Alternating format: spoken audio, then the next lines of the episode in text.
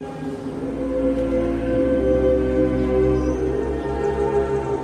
nuns taught us there are two ways through life the way of nature and the way of grace. You have to choose which one you'll follow. Ihr hört Katz, den kritischen Filmpodcast, und zwar das große Terence Malick Special mit Lukas Bawenschik. Hallo. Und Wolfgang M. Schmidt. Hallo. Und Pirouetten klassischer Musik, vielen Blicken, Naturgewalten, dem Weltall und natürlich der Liebe. Und ich bin Christian Eichler. Hi.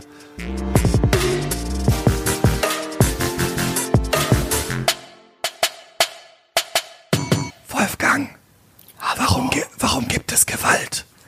Ja, eine schwierige Frage. Lukas, was ist die Seele? Wolfgang, Christian, always your wrestling side of me. Ja, Leute. Wir sitzen jetzt hier drin. Das ist die erste äh, Special-Folge. ASMR eigentlich, ja, was das Malik ist, gemacht das, hat. Das ist eigentlich eine, das ist eigentlich eine sehr gute Frage. Das ist die erste Special-Folge von Katz. Die können Leute, die uns für drei Euro im Monat äh, unterstützen, hören. Vielen Dank für eure Unterstützung. Ich werde aber auch diese erste Folge ein bisschen später frei verfügbar machen, damit alle, die überlegen, ob sie Katze unterstützen wollen, nicht die Katze, die Katze im Sack kaufen müssen. Ähm, ich bin hier mit Wolfgang Schmidt, Lukas Wönschik, schön, dass ihr da seid. Ähm, leider, leider, leider ist Tino Hahn krank geworden, der auch Lust hatte, mit uns äh, zu reden und den ich gerne hier dabei gehabt hätte, weil ähm, Wolfgang, ich kenne dein Video, Terence Malick ist der, warum Terence Malick der schrecklichste Regisseur ist. Lukas, ich kenne auch so, glaube ich, so ein bisschen ungefähr deine Einstellung zu Terence Malick und ich selber habe mich jetzt viel ja, im Nachhinein oder in Vorbereitung auf diese Folge mit seinen Filmen beschäftigt. Ich hatte nur ein bisschen von Tree of Life gesehen, Night of Cups und Badlands und habe jetzt versucht, den Rest nachzuholen. Und meine Mine hat sich auch so immer weiter verfinstert, je weiter das durch die Filmografie durchging. Aber ich bin ihm nicht ganz so ähm, feindlich gestellt, glaube ich, wie manche. Aber ich hätte gern Tino noch dabei gehabt, weil der, glaube ich, äh, wirklich komplett affiziert ist von der Welt von Terence Malick. Ja, schade. Aber ihr seid da. Wir ja. sind da, ja. Wie? Ich, es war nochmal hart, sich auf diese Folge vorzubereiten. Ja, wir reden über das Werk von Terence Malick, ist einer der ja, vielleicht bekanntesten lebenden Autorenfilmer, ist in den 50ern in äh, Illinois aufgewachsen, in Austin, Texas zur Schule gegangen, hatte zwei Brüder. Der eine Bruder war Musiker, hat sich irgendwann aus Frust äh, und aus Druck die Hände gebrochen und schließlich ähm, Suizid begangen. Ich glaube, das ist nicht hundertprozentig klar. Ähm, was genau passiert ist, das wird in späteren Filmen von Terence Malick aber verarbeitet. Malick hat in Harvard Philosophie studiert, äh, wollte dann auch promovieren, hat sich aber über seine Doktorarbeit mit seinem Betreuer überworfen. Es ging um das Konzept von Welt bei Kierkegaard, Heidegger und Wittgenstein. Er hat auch mal einen Aufsatz von Heidegger ins Englische übersetzt und wurde danach Journalist, hat Philosophie auch gelehrt, hat dann einen Master am AFI-Konservatorium in Hollywood gemacht, da ziemlich einflussreiche Leute getroffen, Jack Nicholson, wichtige Produzenten und so weiter und dann eben irgendwann angefangen, äh, Filme zu machen, über die wir jetzt äh, reden werden. Er gehört mit seinem ersten Film Badlands, über den wir gleich sprechen, zur New Hollywood-Riege entfernt sich aber in seinem Werk immer zunehmend mehr von diesem Stil des Road Movies, rennt durch die US-Geschichte, also Kolonialismus, Zweiter Weltkrieg, die 50er Jahre. Ähm, egal was er anfasst, man kann sagen, wir sehen immer zweifelnde Charaktere, die irgendwie als, aus, als Stimmen aus dem Oft zu uns sprechen, anfänglich noch, ja, in Zeiten nicht nur schwerster persönlicher, sondern auch wirklich weltlicher politischer Krisen, später aber ja fast nur noch in so ganz individuellen Beziehungsgeschichtchen äh, gefangen. Und nach ähm, Badlands und Days of Heaven macht Malik 20 Jahre Pause und kommt dann mit Thin Red Line und The New World äh, zurück und begibt sich dann auf so eine neue Reise, die ihm viele Kritikerinnen und Zuschauer, na, nach dem ersten Film dieser neuen Reise übel genommen haben, also nach seinem vielleicht wichtigsten Film Tree of Life, den wir auch näher besprechen wollen, beginnt so eine recht lose Trilogie an sehr ähnlichen, sehr kleinen, sehr heutigen Filmen von der er sich jetzt wieder abwendet mit A Hidden Life. Der kommt nächste Woche äh, ins Kino und deswegen war eigentlich auch der Sinn oder die Idee für mich mal über Terence Malick zu reden, damit, wenn ich dann bei Katz über A Hidden Life spreche, wir so ein bisschen Background haben und ich einen Grund habe, mich ein bisschen mehr mit seinem Övre noch zu beschäftigen. Ja, Malik gilt als, also es ist ein sehr schwieriger Charakter. So die, die Sichtweisen darauf sind sehr unterschiedlich. Für manche gilt er als der große Philosoph des Kinos, als Ästhet, als vielleicht einer der wichtigsten US-amerikanischen Naturfilmer, als je, jemand, dessen Stil unverkennbar ist. als der große zurückgezogene Meister, der mit seinen äh, über 70 Jahren ja keine Interviews gibt, keine Fotos von sich machen lässt und so weiter, aber er gilt eben auch als Schaumschläger, als Vorgaukler, als One-Trick-Pony, als Farce kann man eigentlich sagen. Und manchmal wird auch einfach ganz plump, und es ist die Frage, wie plump das eigentlich ist, gesagt, naja, Maliks Filme sind halt einfach nur emotional erfahrbar, entweder man mag das oder man mag das gar nicht. Ähm, wie seid ihr denn? Was war eure erste Begegnung mit Terence Malick? Meine erste Begegnung war tatsächlich Tree of Life, den ich damals im Kino gesehen habe und ich habe zu der Zeit viele hymnische Kritiken darüber gelesen und war dann total entsetzt, was ich da eigentlich im Kino sehe. Ich fand das fürchterlich esoterisch und äh, langatmig und auch dümmlich dann, denn das ist, glaube ich, und darauf komme ich wahrscheinlich immer mal wieder zurück, so eine Pseudo-Weisheit, die aus diesen Filmen immer spricht, die mich wahnsinnig geärgert hat und daraufhin habe ich mich aber dann mehr mit Malik beschäftigt, habe mir dann auch seine Filme davor angesehen und muss dann sagen, dass man da ein bisschen abstufen muss. Also Tree of Life äh, fällt da auch noch mal etwas raus, also beziehungsweise im Vergleich zu ähm, Badlands oder äh, andere oder dem anderen frühen Film der, äh, der Glut des Südens ist es so, dass Terence Malick dann einen Weg eingeschlagen hat, den ich auch nicht mehr mitgehen möchte und den ich auch für äh, äußerst idiotisch halte einfach. Und das ist auch für mich nicht filmisch in irgendeiner Weise ansprechen und ich habe dann auch viel darüber gelesen und von Kritikern gelesen, die so begeistert sind und die äh, fast immer mit der gesegneten Kerze dann ins Kino laufen und da so ein Weihfestspiel draus machen. Ich kann das nicht nachvollziehen. Und das war aber so die die erste Erfahrung dass es bei Tree of Life anfing und dass man auch merkte, wenn man etwas gegen Terence Malick sagt, dann hat man auf der einen Seite viele, die einem applaudieren, aber man hat dann auch viele, die einen angreifen. Naja, ich glaube, ich mochte die Idee Terence Malick immer mehr als den tatsächlichen Terence Malick, dieser äh, Außenseiter, dieser Einzigartige, der etwas macht, das in Hollywood, gerade in diesem spezifischen System, niemand anderes macht. Äh, nur diese Praxis, die Filme selbst, die haben mich immer ein bisschen gestört. Ich glaube, der erste Film, den ich gesehen habe, war Badlands. Ähm, der stand auf endlosen Listen von besten Filmen, von wichtigen Filmen. Und wenn man sich mit Filmen beschäftigt und auch so ein bisschen systematisch vorgeht, dann stolpert man irgendwann über den. Auch als, ja, eine Art Spätwestern, auch jemand, der in eine bestimmte Genretheorie eingeordnet wird. Und für mich waren das dann jetzt, wenn man das insgesamt betrachtet, immer irgendwie Geschichten, in denen es um einen Widerspruch geht zwischen Natur und Zivilisation. Und ich habe mich immer gefragt, ob das komplexer ist, ob es um mehr geht als darauf, darauf, um darum, dass äh, das Unberührte, das Göttliche, das Paradiesische und Unschuldige und damit irgendwie auch Naive, dass das immer gut ist und dass alles, was eben mit Zivilisation und Moderne zu tun hat, immer entfremdend und falsch und kalt und leer ist. Aber ich habe auch jetzt beim wiederholten Sehen bin ich zu keinem anderen Schluss als zu diesem gekommen, dass das irgendwie ein wahnsinnig nostalgisches, antimodernes, mystifizierendes und auch verklärendes Kino ist, das mich in dieser Hinsicht wahnsinnig nervt. Ich verstehe, dass viele der Kritik an seinem ästhetischen Zugang, an seinen Bildern es sich auch oft vielleicht zu leicht macht. Man flüstert dann ein bisschen, man beschreibt halt dieses wabernd leere und auch immer weiter gestreckte und repetitive.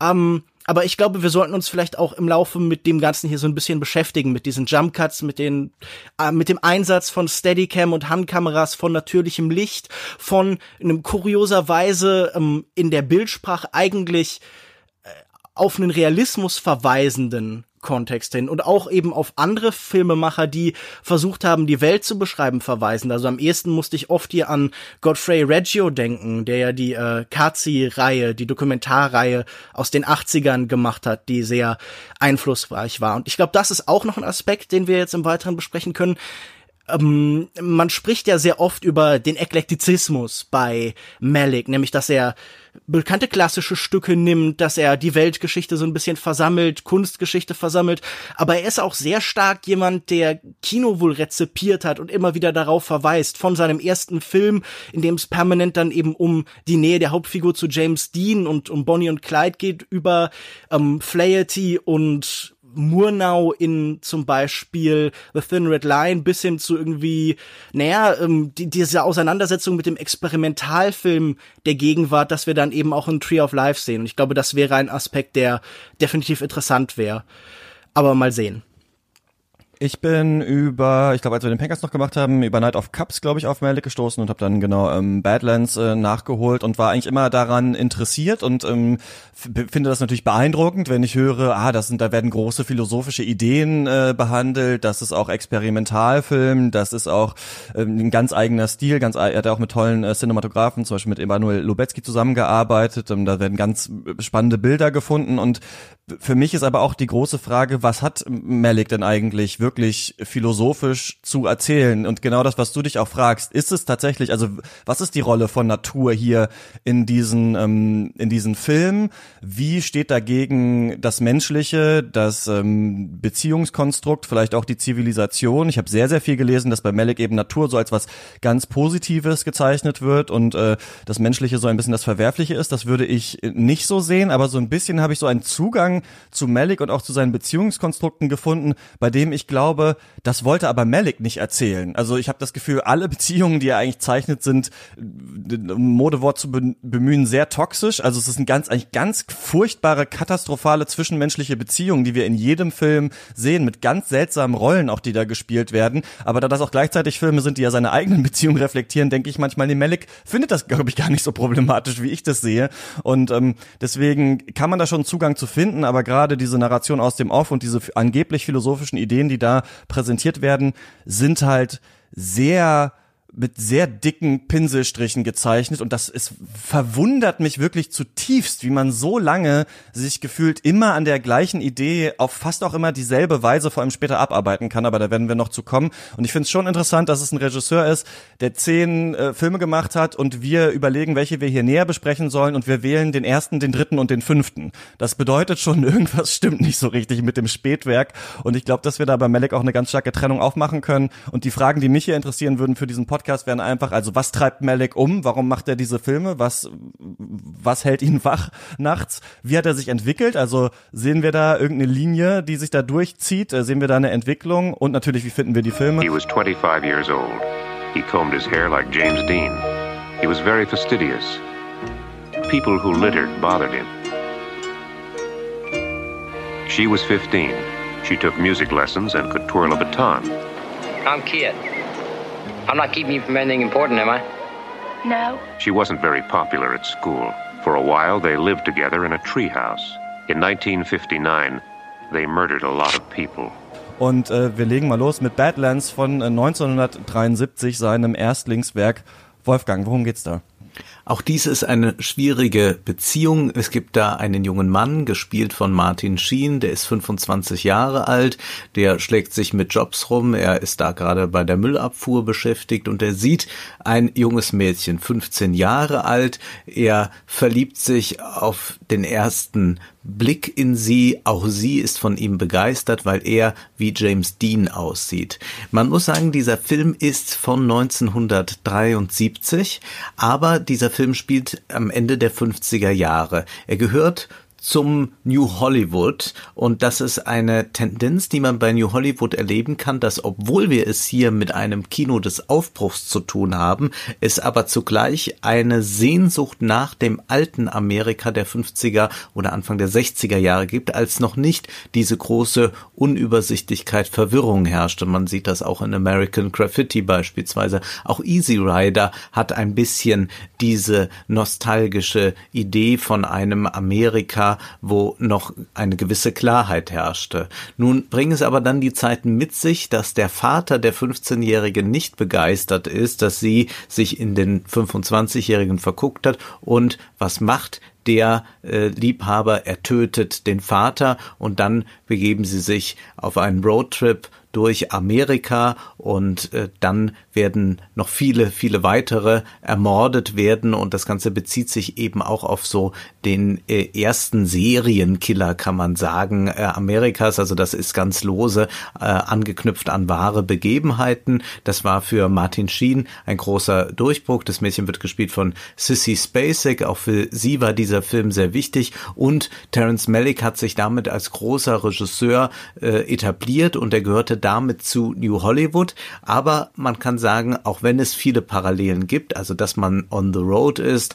dass man hier ähm, sich ein bisschen zurücksehen nach den 50er Jahren, äh, dass man auch versucht eben neue Stars zu kreieren, aber nicht mehr in diesem Hochglanzlicht, nicht mehr mit viel Puder und äh, und Make-up, sondern jetzt mehr so eine Natürlichkeit freilegen will, ist es schon ein Film, der sich so ein bisschen rausbewegt aus dem New Hollywood Kino, eben dadurch, dass hier äh, auch erzählt wird, was ist eigentlich äh, hier der Sinn dieses Ganzen. Es wird eine Sinnsuche, die dann aber metaphysisch aufgeladen wird. Man versucht philosophische Antworten auf das zu finden, was da passiert. Philosophische Antworten aber nicht nur auf die Handlung, sondern auch wie die, ähm, wie Amerika konstituiert ist, wie unsere Welterfahrung ist, was für uns eigentlich Gewalt, Natur und all das bedeutet. Diese philosophische Komponente, die gibt es eben schon sehr stark darin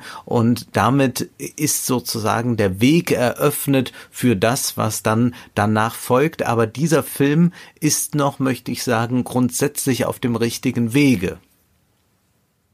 Ja, ich habe den sehr gemocht, als ich den gesehen habe. Das ist jetzt ein Film, den ich leider nicht bei den ganzen Melick-Filmen, die ich geguckt habe, nochmal explizit nachholen konnte für diese äh, Sendung. Ich weiß nur, dass der mir, also das ist natürlich der vielleicht auch plotgetriebenste, klar strukturierteste, klassischste Film, den Malick gemacht hat, ähm, wo es ganz klar ist, was hier erzählt werden soll und wo auch, der auch vielleicht der witzigste Film ist, den Malick gemacht hat. Also diese Charaktere, dieses Ausbrechen aus der Jugend, diese auch ähm, ja naive Erzählung von Sissy Spaceks Charakter aus dem Off. Mhm. Also er fängt ja hier tatsächlich schon wirklich in seinem allerersten Film an, eine Erzählung aus dem Off zu haben. Aber, so wie auch in der Glut des Südens, ist das noch nicht diese ganz philosophische, charaktergetriebene Erzählung, die wir in seinen späteren Filmen sehen, die ja auch witzig, also wenn man da Ausschnitte in den späteren Filmen aneinanderlegen würde, würde man, glaube ich, gar nicht mehr wissen, ist das jetzt gerade ein Soldat in, in Thin Red Line, der das sagt, oder ist es Jessica Chastain als Mutter in den 50ern, oder ist es Ben Affleck in Paris? Manchmal äh, ist das fast dasselbe und das ist jetzt hier nicht so, also er bricht so ein bisschen,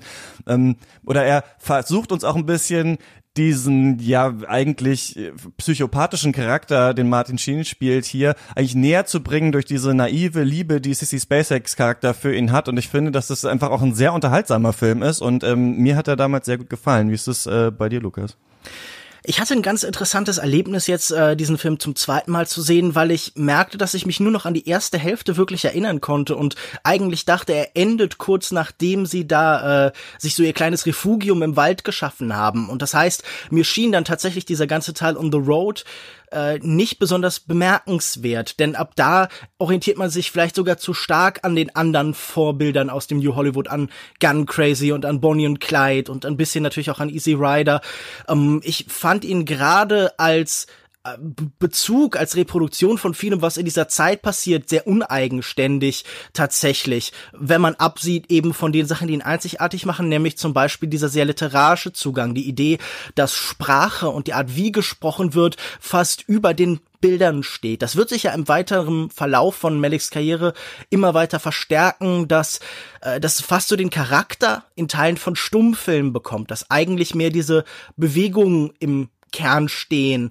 Und äh, auch hier merke ich schon, dass mich aber die Art, wie er das inszeniert, das Menschliche, das Zwischenmenschliche, das, was du eben in Beziehungen äh, schon angesprochen hast, dass er gerade davon eben ja niemand ist, der das gut beschreiben kann. Ich habe nämlich das Gefühl, bei ihm neigen alle Gesten, alle Bewegungen dazu, ähm, so eine Uniformität zu bekommen. Ich habe irgendwann das Gefühl, ähm, alles, was wir so über ihn sagen können, was so klischeehaft ist, dass man später halt so mit den Händen so durch die Luft weht und dass man so vorsichtige Schritte macht, dass man sich im Vorhang verheddert. Also all dieses wahnsinnig ähm, irgendwann an Stock-Footage in seiner Uniformität erinnernde, das ist hier schon angelegt. Ich finde diese beiden Performances, ähm, die da im Kern stehen von Martin Sheen und Sissy Spacek, Cusack nicht schlecht, aber in dieser Reduktion auch irgendwie so ein bisschen uninteressant. Und das ist vielleicht das, was mich am meisten hier dran stört. Und ich weiß nicht, äh, ging euch das ähnlich? Wie hat denn ihr diese Schauspieler erlebt und wie ihr sie führt? Ja, er macht es sich ja dadurch leicht, dass gleich gesagt wird, dass Martin Sheen wie James Dean aussieht. Und das tut er in dem Film auch. Und dann zitiert er auch noch einige James Dean Posen, zum Beispiel eine aus Giganten, wenn ähm, Martin Sheen dann dort mit dem Gewehr so steht. Und damit verlässt er sich halt darauf, was wir eh schon kennen. Also das sind eben die Pathosformeln des Hollywood-Kinos. Und dann wird das noch kombiniert mit eben dieser Malik-Sprache, die hier noch in Ansätzen erst zu sehen ist. Aber du hast das schon schön gesehen. Noch wird sich hier nicht im Vorhang verheddert, aber sehr bald dann auch.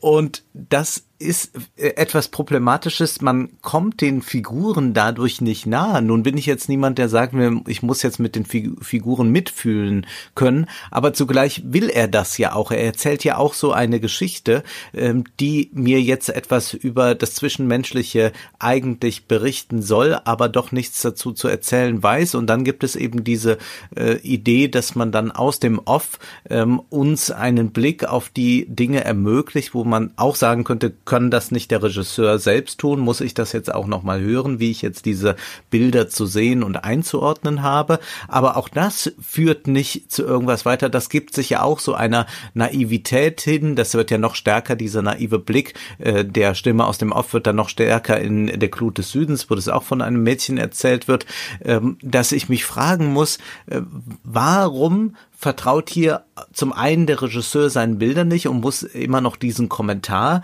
mitgeben. Und zum anderen muss ich mich fragen, was ist denn bitte hier die ich möchte sagen Botschaft. Also was, äh, warum kann er nicht dann einfach eine verrückte Liebe erzählen? Das wäre ja vollkommen in Ordnung. Ja, das gibt es. Äh, äh, das ist zwar kein guter Kerl, aber irgendwie ist er interessant, die brennt mit dem durch und dann gibt's eben so einen Rausch der Liebe und einen Rausch des Mordens und das geht ganz gut zusammen. Das haben wir schon oft gesehen und das kann man auch sehr gut inszenieren, aber dass das immer noch so gleich aufgeladen wird, als würden wir jetzt irgendeiner Weisheit nahe kommen und ich glaube, das ist so ein, ein grundsätzliche Idee bei Malik, dass man doch, wenn man nur lange genug äh, Grasbüschel filmt und wenn man nur langsam genug durch ein Feld spaziert, dass sich dann einem die Welt erschließt. Und da muss ich sagen, äh, möchte ich auch äh, nicht äh, mit dabei sein. Aber warum ist das denn für dich so explizit philosophisch aufgeladen, dieser Film? Ich habe den so gar nicht in Erinnerung. Ich habe eigentlich in Erinnerung, dass genau eigentlich wir diesen Mann durch die äh, Augen von ihr sehen sollen, der natürlich eigentlich auf eine Art ein Monster ist oder ein sehr ein schwieriger, gebrochener Charakter, ne? Classical äh, New Hollywood-Style eigentlich, ähm, wie auch bei Taxi Driver oder so. Und äh, gleichzeitig sie aber an ihm hängt und sie ist eben sehr jung und kommt aus einer Familie mit einem sehr rohen Vater. Sie kennt die Welt noch überhaupt nicht und er steht jetzt irgendwie für das Ausbrechen. Ich finde es eigentlich toll, dass wir so ein, also ähm, ist ja auch witzig, dieses Haus, Baumhaus, was sie sich aufbauen und sowas, das ist ja fast ähm, wieder später von Wes Anderson so ein bisschen referenziert in Moonrise Kingdom. Es hat so einen ähnlichen äh, lockeren Vibe, aber da sind es einfach so zwei Außenseiter und hier ist es halt jemand, der einfach ihren Vater umbringt. Also diese Naivität, mit sie, mit der sie dann einfach mitgeht und sagt, ja, der ist halt, ja, der ist halt ein bisschen verrückt, der Junge, hat einfach mehrere Menschen umgebracht. Ich finde, dass das den Film eigentlich so ganz schön trägt in diesem eigentlichen Unverständnis, aber dem Verständnis von ihr, die sich dann halt aber irgendwann später dann halt auch abwenden muss von ihm. Ich fand den Film gar nicht so explizit philosophisch auf, aufgeladen. Also die also Dialoge aus dem Off stellen ja gar nicht erst. so die großen Fragen. Und es gibt ja noch nicht, wir haben, wir haben noch nicht diesen typischen Kamerastil von Malik, ne? Also wir haben noch Nein. nicht diese Kamera, die in den Himmel strebt und durch die Bäume und durch die Blätter geht und so weiter. Also eigentlich ist es doch relativ stringent und ganz ulkig durcherzählt, hatte ich so das Gefühl aber also es hat ja, es hat eine viel größere Leichtigkeit als das, was dann danach kommt.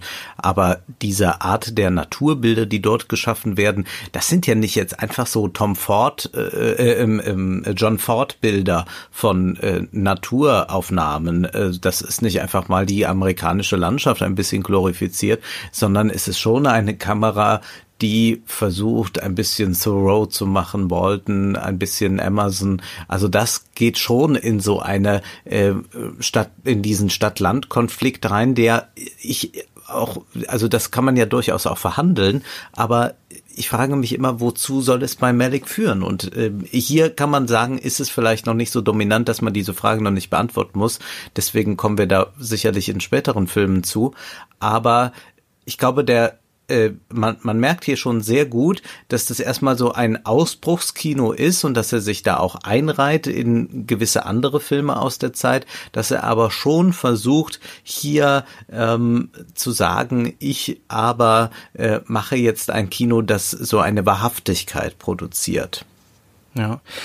Was ich hier wahrnehme, ist, dass schon vom ersten Film an durch diese Voice-Over und durch diese Distanz, die, die sich das anfühlen lassen wie eine spätere Beschreibung, dass immer diese Verschiebung in die Vergangenheit stattfindet. Das ist ein Kino, das eigentlich nie im Moment ist, das nie irgendwie eine Eigentlichkeit mit sich bringt, sondern immer meint, das ist mal passiert, so habe ich das wahrgenommen, so erinnere ich äh, mich an das. Also das äh, gibt Erzählt sie das aus der Zukunft? Ich dachte, äh, in meiner Erinnerung erzählt sie das parallel was Das passiert. wird Ich weiß nicht mehr genau. klar ähm, äh, gesagt eigentlich, aber Mhm. äh, ich finde, diese Voice-Over klingen immer, als würden sie das nach den Ereignissen beschreiben. Und das ist ja auch tatsächlich so, dass sie Ereignisse schildert, die danach passieren, nach diesen Bildern. Also zum Beispiel gegen Ende, wann er dann hingerichtet wird und so. Also das heißt, es gibt immer diese Verschiebung. Und ich glaube, hier ist das noch so, dass diese Voice-Over-Texte gleichzeitig aus der Welt kommen und außerhalb davon. Später wird es, glaube ich, äh, sich noch stärker nach außen verschieben und man hat fast so eine Art Audiokommentar an das, was visuell passiert. Aber ich glaube, was hier schon ein bisschen angedeutet wurde, ähm, äh, diese seltsame Überhöhung von Natur, also dieses Pastorale, dieses Bukolische, sehnt ja auch immer so einen Urzustand herbei. Sie sind glücklich, wenn sie die Stadt, die Zivilisation verlassen und sich isolieren, wenn sie frei und wild sind, wenn sie was Urmenschliches vielleicht haben.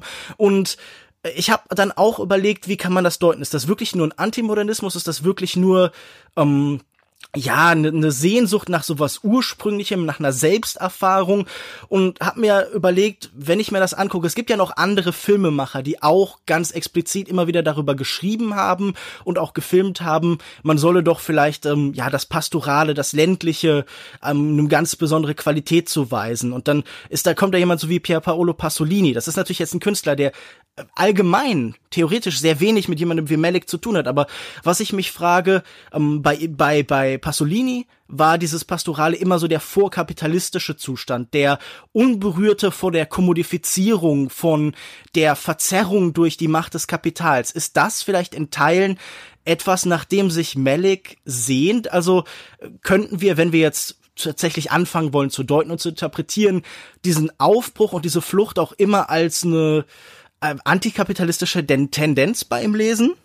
Ich glaube überhaupt nicht. Ich glaube, das ist das krasse Gegenteil zu dem, was du jetzt gerade bei Pasolini gesagt hast.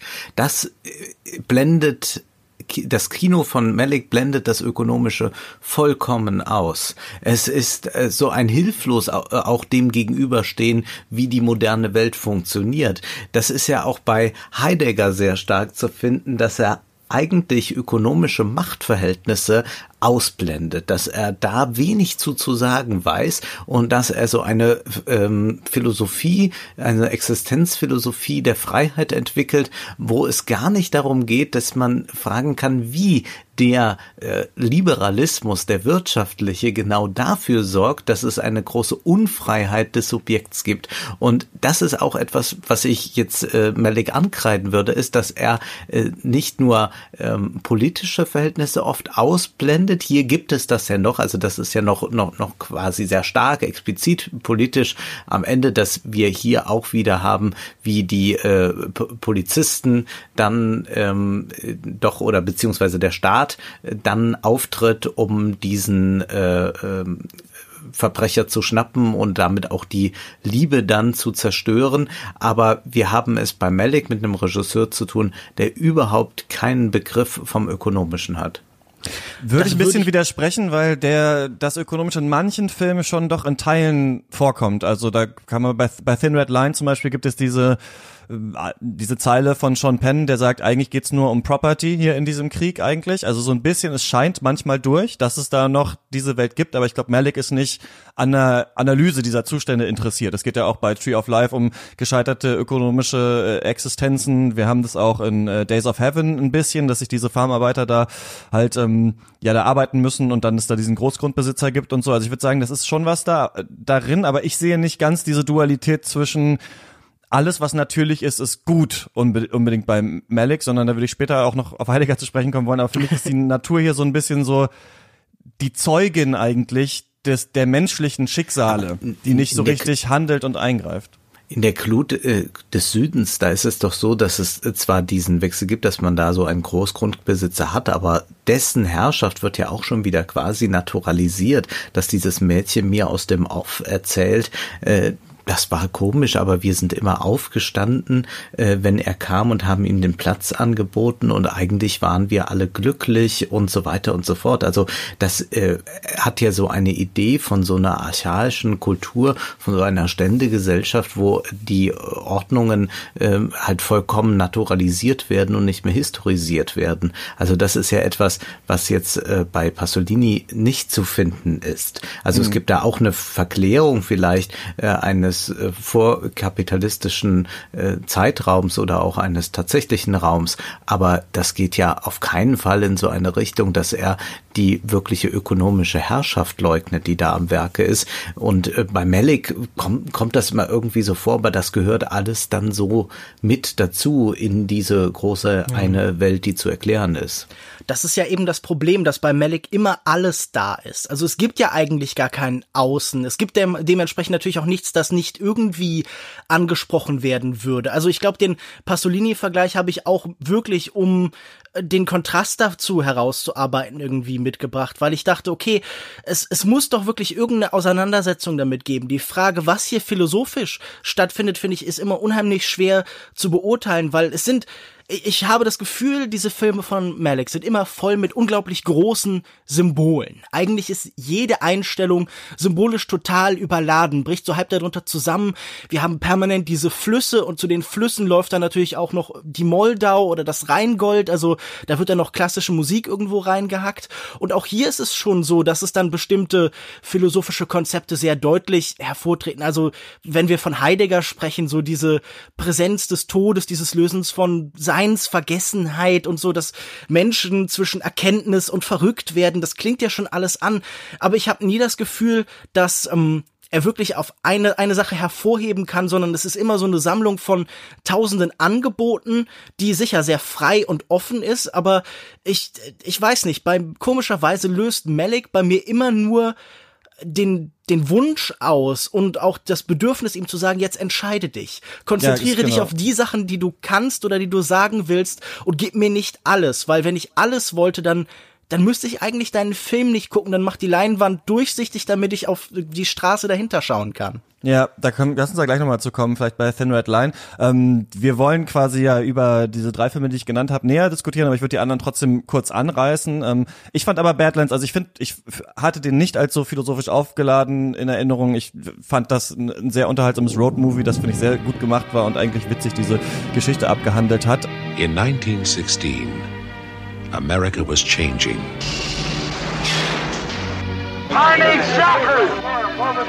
Expanding. Holding a promise of new prosperity. People heard the call, and it made them restless. Empires were being built in the wide open spaces. And so they came.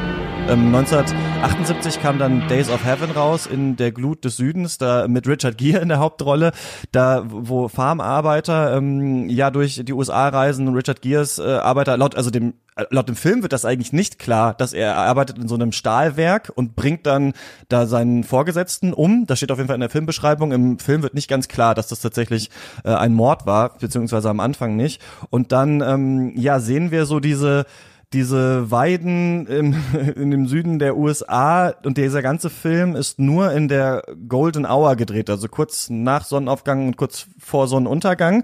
Also eine Stunde am Tag hatte man dafür Zeit und das sieht man in diesem Film auch, dass der wirklich, finde ich, ästhetisch unfassbar schön aussieht. Und hier hatte ich zum ersten Mal das Gefühl, dass es auch wieder um eine Beziehung geht, die aber also die, wenn man die Malik-Filme so ein bisschen von außen betrachtet und sich da nur so reingibt und das mitfühlen will, dann merkt man manchmal nicht, wie problematisch diese Beziehungskonzepte schon sind. Richard Gere hat hier, Richard Geres Charakter hat hier eine äh, Freundin, aber er möchte das nicht, ähm, er gibt sie als ihre Schwester aus und fängt dann an, quasi sie dem äh, Großgrundbesitzer äh, da als äh, Frau äh, zu geben, sie quasi so zu prostituieren, weil er hört, dass dieser sterben wird und wenn er dann stirbt, dann können sie hier das Land erben. Also so eine leichte wirtschaftliche äh, Zerrissen, Durchtriebenheit Offenheit eigentlich kommt hier schon äh, durch in diesem Film. Und was ich hier mochte, und da kam das zum ersten Mal für mich bei Malik so stark, ist, dass diese unglaublich impressionistischen, natürlichen Bilder und auch der Wechsel der Jahreszeiten so ein bisschen an den Menschen vorüberziehen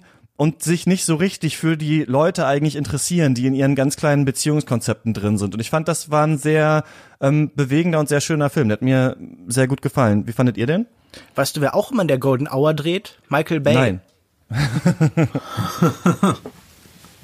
Ja, da tun sich hier Parallelen auf, die man gar nicht äh, bedacht hatte. Das sind beides sehr starke Maximalisten, die, glaube ich, ab der Hälfte ihrer Karriere nur noch mit Überwältigung arbeiten. Also ich würde da mehr Parallelen als Trennmittel sehen. Ja, in der Glut des Südens, ich würde sagen, erstmal ist Richard Gere äh, kein guter Schauspieler, wie wir wissen. Also er ist sehr beschränkt. Er kann eben so einen American Gigolo spielen und er soll hier aber auch doch ein bisschen mehr noch äh, reingeben, irgendwie an Innerlichkeit. Und das ist bei diesem äh, doch sehr an, äh, mit einem Gesicht, wo doch sehr viel abprallt, etwas schwierig, glaube ich. Äh, das ist nicht die Idealbesetzung, hat vielleicht andere Gründe, warum er ihn nehmen wollte, musste. Auf jeden Fall war er da John ja Travolta war ursprünglich geplant. Ja, es wäre vielleicht auch nicht besser geworden. Gut, äh, nehmen wir es so, wie es ist. Ja, der Film ist überbordend, der ist brillant handwerklich selbstverständlich, während der Badlands ja noch eine gewisse Sprödigkeit hat und auch ein bisschen was skizzenhaftes, hat man das jetzt, kann man das hier jetzt nicht mehr sagen, sondern das ist jetzt das äh, schwere Ölgemälde, das er präsentiert. Wie gesagt, ich glaube, dieser Film wäre sehr viel stärker, wenn man nicht eine Stimme aus dem Off hören müsste wenn man einfach nur das, was ich dort sehe, erzählt äh, bekommt mit den Bildern. Das würde genügen, beziehungsweise ich hätte die Möglichkeit, mich selbst dazu zu verhalten und würde dann wahrscheinlich auch sehr viel eher merken, welche merkwürdige Beziehungskonstellation das ist. Denn es ist ja keineswegs so, dass Malik das jetzt großartig problematisiert, was du jetzt geschildert hast, Christian, dass äh, da eine Frau verkauft wird. Also das wird zwar mal angesprochen, aber es ist auch so ein, äh, es ist eine Einstellung, glaube ich, von Malik dazu, wie das, was du jetzt gerade über die Natur gesagt hast, die tatsächlich über diese menschlichen Schicksale hinwegfegt und der Natur ist es vollkommen egal, was wir in unseren äh, kleinen Beziehungen so treiben. Es wird am nächsten Tag die Sonne wieder aufgehen und abends wird sie untergehen und wir haben äh, die Jahreszeiten und all das äh, ist verblüht, es vergeht und es kommt auch wieder. Das ist so ein äh, Turnus und das ist sicherlich auch sehr stark von Heidegger geprägt und das ist auch eine sehr problematische Haltung äh, meines Erachtens, wenn man dann zugleich diese zwischenmenschlichen Beziehungen erzählen will, denn damit kann man sich ja sehr gut aus allem wieder rauswinden und sagen, na ja, aber der Lauf der Welt, der ist so viel größer. Also ich kann für das menschliche Leid Zeit auch sehr schnell blind werden, beziehungsweise kann dem Ganzen eine Sinnhaftigkeit, eine höhere geben. Wir kommen wahrscheinlich bei der schmale Grat nochmal darauf, indem ich dann sage, ja, es ist äh, auch alles unterworfen großen natürlichen Prozessen und da ist das Kleine auch nicht mehr so wichtig. Das ist im Grunde auch ein Grund, warum äh, Heidegger äh, sich nach 45 auch nicht äh, veranlasst sah, sich groß zu entschuldigen, denn äh, das sind äh, große äh, natürliche Verläufe Verläufe, die natürlich auch in der Geschichte so sind und deswegen ist jetzt ähm, einzelnes Versagen, Scheitern oder Fehlhandlungen nicht so entscheidend. Da muss ich dir eigentlich in allen Punkten widersprechen, die du aufgemacht hast gerade. Also einmal finde ich, dass Richard Gere hier sehr gut besetzt ist in dieser Rolle, dieses sehr ähm, spröden Charakters eigentlich, der eben, glaube ich, also wenn man da oberflächlich draufschaut auf den Film, dann denkt man, ach, das ist ja ein süßes, äh, so eine süße Dreiecksbeziehung in den Südstaaten mit dem tollen Richard Gere in der Hauptrolle und ich, ich hole schon die Taschentücher raus. Aber eigentlich ist er ein auch ein ähnlicher Charakter wie schon Martin Sheen in Badlands und wir sehen eigentlich hier schon den Männertypus bei Terence Malick, der fast überall vorkommt. Bei Thin Red Line haben wir mehrere verschiedene Männercharaktere, das ist vielleicht die einzige Ausnahme, aber sonst haben wir immer den ruhigen, brütenden Mann, dem Beziehung eigentlich geschieht alle Frauen werfen sich an ihn ran, sind irgendwie mit ihm zusammen und er ist eigentlich so ein stoischer Typ, der in der Gegend rumsteht. Aber ich finde, dass er irgendwann am Ende, also er verkauft ja seine Frau und sie verliebt sich dann in diesen Großgrundbesitzer und dann stirbt der auch nicht, obwohl er ja diese Krankheit hat und irgendwann kommt Richard Gears Charakter zurück und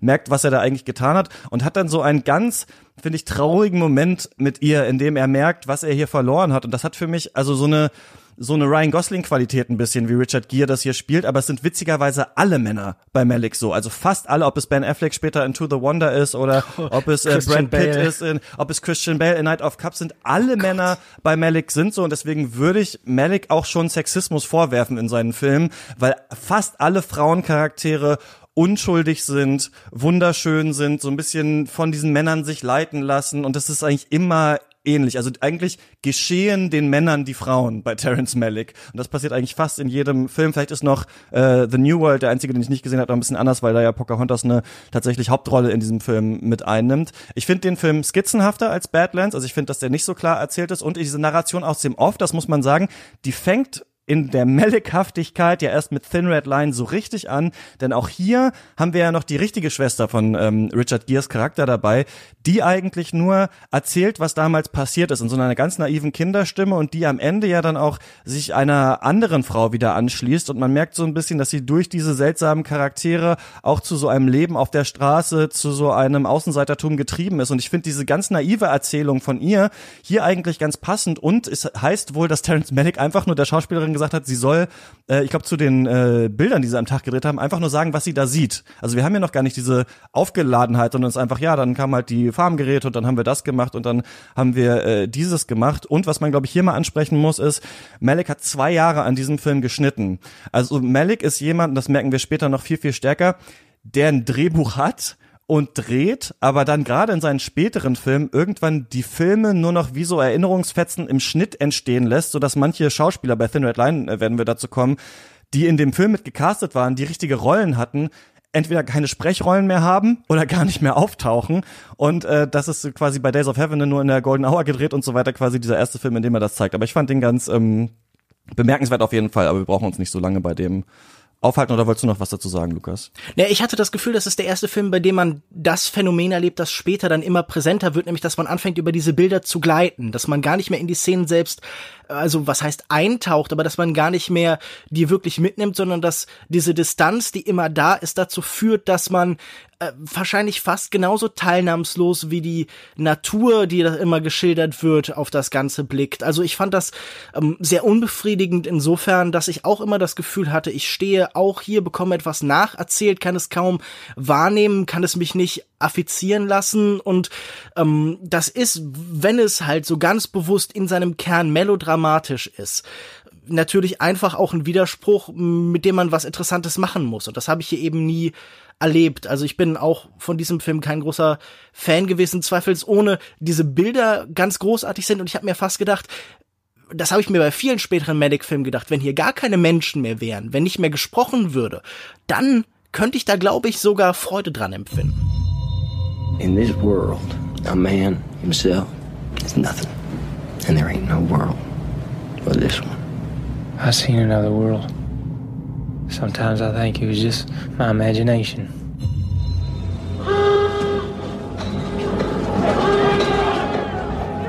If I go first, I'll wait for you there. On the other side of the dark waters. Why should I be afraid to die?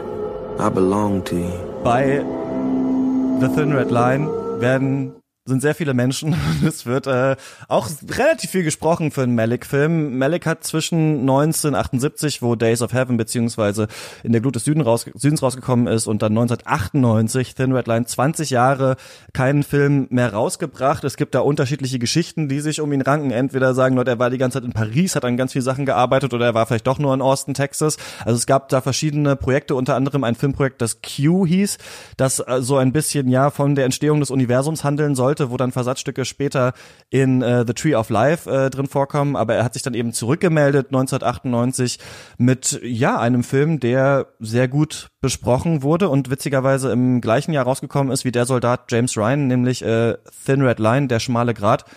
Lukas, was ist das denn? Naja, ein Teil dieser Geschichte ist, schon 1988 traf er sich mit zwei Produzenten, Bobby Geisler und John Robert Doe, und schlug denen dann verschiedene Projekte vor und darunter eben auch eine Verfilmung des autobiografischen Romans Insel der Verdammten von dem US-Autor James Jones. Und darin wird eine Schlacht geschildert, die Schlacht um Guadalcanal, das war ein bedeutsames Gefecht im Pazifikkrieg, das äh, von 1942 bis Anfang 1943 geführt wurde und mit einem sehr hart erkämpften Sieg der Amerikaner über die Japaner endete. Und knapp zehn Jahre nach diesem ersten Treffen, verschiedene Projekte, wie du beschreibst, sind gescheitert, entstand dann auch die tatsächliche Adaption, die aber eine sehr lose Adaption ist. Die Hauptfigur des Buchs, Corporal Five, ist im Film nur eine eher unbedeutende Nebenfigur und eine Anekdote zufolge war das bei der Premiere ein ziemlich großer Schock für Adrian Brody, der diese ja. Rolle gespielt hat, der wie so viele andere Malik-Darsteller eben fast vollständig aus dem Film geschnitten wurde. Und die neue Hauptfigur, die Malik ausgewählt hat, ist eben ein Einzelgänger mit dem Namen Private Wit, gespielt von James Caviezel, der lieber unter den lokalen Insulanern leben würde, als in den Krieg zu ziehen und der versteckt sich eben vor der Welt, wie es dann auch Terence Malick für 20 Jahre tat und zu Beginn des Films lebt er in wahnsinnig paradiesischen Verhältnissen unter den ursprünglichen und edlen Wilden. Dann äh, erscheint am Horizont ein Schlachtschiff und schleift ihn in die höllische Gegenwart zurück. Und The Thin Red Line The Thin Red Line, so der Originaltitel, zeigt dann eben die Eroberung dieser Insel relativ episodenhaft, relativ elliptisch und durch die mittlerweile verschiedenen Voice-Over auch sehr multiperspektivisch. Neben Private Wit gibt's dann etwa Private Jack Bell, gespielt von Ben Chaplin, der sich in seinen Tagträumen immer wieder zu seiner Frau Marty in der Heimat sehnt und der sich am Ende dann leider von ihr trennt. In langem Mittelteil geht es um die Erstürmung von einem Hügel in dem Roman kommen mehrere Hügel vor, alle fiktiv, aber es geht um diesen einen und da ist dann Lieutenant Colonel äh, Gordon Tall, gespielt von Nick Nolte, der den Frontal erobern will, aber sein Captain, James Starris, gespielt von Elias Coteus, will den über die Flanken angreifen und er widersetzt sich dann eben dem Befehl und das bringt Komplikationen mit sich. Äh, auch so ein bisschen eine Anspielung auf Path of Glory von äh, Stanley Kubrick sicher in Teilen. Und sonderlich zentral ist dieser ganze Plot oder sagen wir diese verschiedenen Plots aber eigentlich nicht. Es geht vielmehr um die Frage, dieses Böse, woher kommt es? Also das ist ein tatsächliches Voice-Over im Film. Malik will das Wesen von Gewalt und Grausamkeit ergründen. Diese eine Schlacht im Zweiten Weltkrieg soll für alle Schlachten und für alle Kriege stehen. Und als der Film 1998 erschien, das hast du gerade schon angesprochen, wurde der als so eine Alternative zu diesem wahnsinnig patriotischen, wahnsinnig pathetischen Film von Steven Spielberg, äh, Soldat des James Ryan, wahrgenommen. Aber ob man Kriege wirklich auf ihre Essenz reduzieren kann, ob es wirklich den Krieg an sich gibt und ob das ja auch gelungen ist, ob das ein Antikriegsfilm oder ein Kriegsfilm ist und wo die Unterschiede sind, ähm, darüber können wir ja jetzt dann im Weiteren diskutieren. Ja, mir hat das doch auch recht gut gefallen, was ich hier gesehen habe, weil ich finde, dass Christian, Malik ich bin entsetzt. immer, ähm, wenn er gegen eine tatsächliche reale Geschichte, die er erzählen möchte, seine seine philosophischen Ansichten setzt, dass dann man immer ein bisschen was noch daraus gewinnen kann und daraus ziehen kann. Trotzdem ist es so, dass wir hier das erste Mal, wo wir den ersten richtigen Malik Voice-Over-Text haben, viel zu simple, viel zu frach, flache Fragen gestellt bekommen. Also zum Beispiel ist es ja so, dass es im Film dann lange diese Auseinandersetzung zwischen Nick Nolte und einem Soldaten gibt, der sagt, wir könnten diesen Hügel nicht mehr stürmen, wir können da nicht mehr hoch, ich äh, widersetze mich den Befehlen. Und dann gibt es diese Szene, in der Nick Nolte Charakter sagt, ja, aber wären Sie überhaupt äh, dazu bereit, irgendwelche Soldaten hier zu opfern, denn wir sind im Krieg. Und dieses Gespräch ist viel interessanter als die Frage, warum gibt es Gewalt? Also, das ist eine Frage, die so groß ist, und das ist das Problem bei Melek, die so riesig ist, dass sie sich, finde ich, aber im Film kaum erörtern lässt. Aber Wolfgang, du fandst ihn wahrscheinlich furchtbar. Erzähl du doch mal. Also den fand ich wirklich furchtbar, weil das für mich einfach eine merkwürdige Essentialisierung von Gewalt und Kriegen ist, die einfach äh, idiotisch ist. Also, also äh, gerade beim Zweiten Weltkrieg äh, wissen wir ja genau, wer der Aggressor war. Wir wissen äh, um die äh, geopolitische Strategie. Wir wissen um all das und das können wir bei allen Kriegen zurückführen, natürlich auf äh, das Politische. Und dass das hier dann so auf einer Weise versucht wird zu verhandeln, die eine Weisheit transportieren soll über das Wesen äh, des Menschen oder so äh, anthropologische Konstanten, das finde ich einfach ist ein, ein, ein dümmliches Kino. Also da ist mir, auch wenn ich den äh, problematisch finde, ist mir der Soldat James Ryan da zehnmal lieber. Aber was würdest du denn sagen, welche, welche Message möchte, also welche essentialisierende, dümmliche Message denkst du denn will Malik hier in diesem Film vermitteln?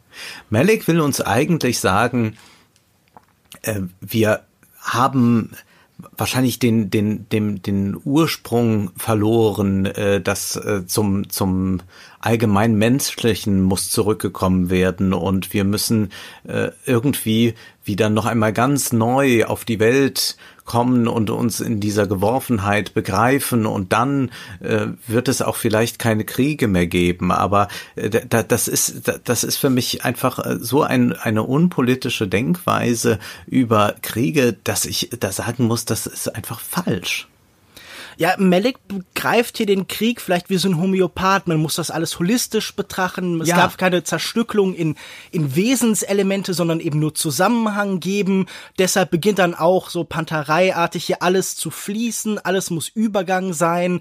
Keine Liminalität mehr. Alles muss eins werden. Also so wie Heidegger vielleicht seine Worte so mit Bindestrichen verbindet, verbindet er dann hier die einzelnen Bilder, die so ineinander überfließen. Ich finde ganz spannend, es gibt definitiv Darsteller, die sich hier seine Art zu sprechen, seine Art zu existieren, so irgendwie widersetzen können, weil Nick Nolte klingt wie in jedem anderen Film auch ja. und hat überhaupt nichts nichts Mellighaftes an sich, aber alle anderen ver verlieren sich auch in diesem na, ich würde sagen, einstimmigen und eintönigem Geflüster. Ich finde das sehr störend. Man sagt ja äh, Autoren auch immer, okay, Charaktere sollen nicht alle gleich sprechen, sollen nicht alle wie du sprechen. Und man merkt bei Malik, dass eigentlich alle nur Versionen seiner selbst sind, dass in jedem Darstellerkopf äh, durch das Voice-Over noch einmal Malik sitzt. Und ja, wie das bei Wolfgang schon anklang, alles, wo man eben zu große Fragen stellt, das muss zwangsläufig, wenn man eben nicht einen partikularen Zugang findet, in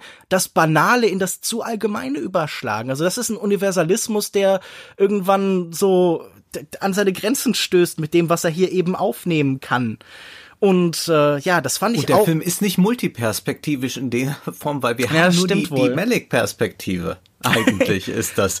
Das ist, ich habe, das wäre interessant, wenn ich wirklich verschiedene Perspektiven auf den Krieg sehen würde. Aber dann müsste man eben wieder äh, zum Beispiel in ein Freund- und Feindschema hinein, das ja. ja im Krieg nur einmal ganz präsent ist. Aber das macht er eben nicht. Und deswegen gaukelt dieser Film so eine äh, Multiperspektive vor, die aber in Wahrheit nicht da ist. Er hält ein also, Kaleidoskop vor eine weiße Wand.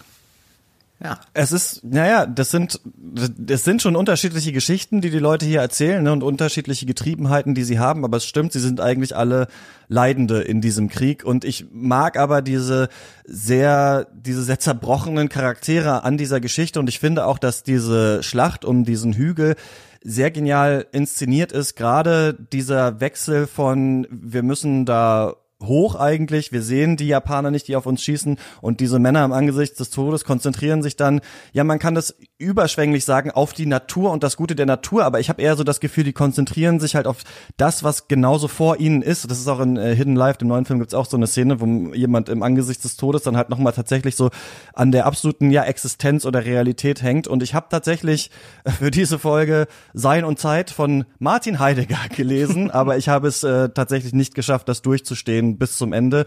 Ähm, das ist, glaube ich, also für mich, so was Philosophie angeht, der schwierigste Text, den ich bisher äh, vor mir hatte und versucht habe, mich da äh, reinzudenken.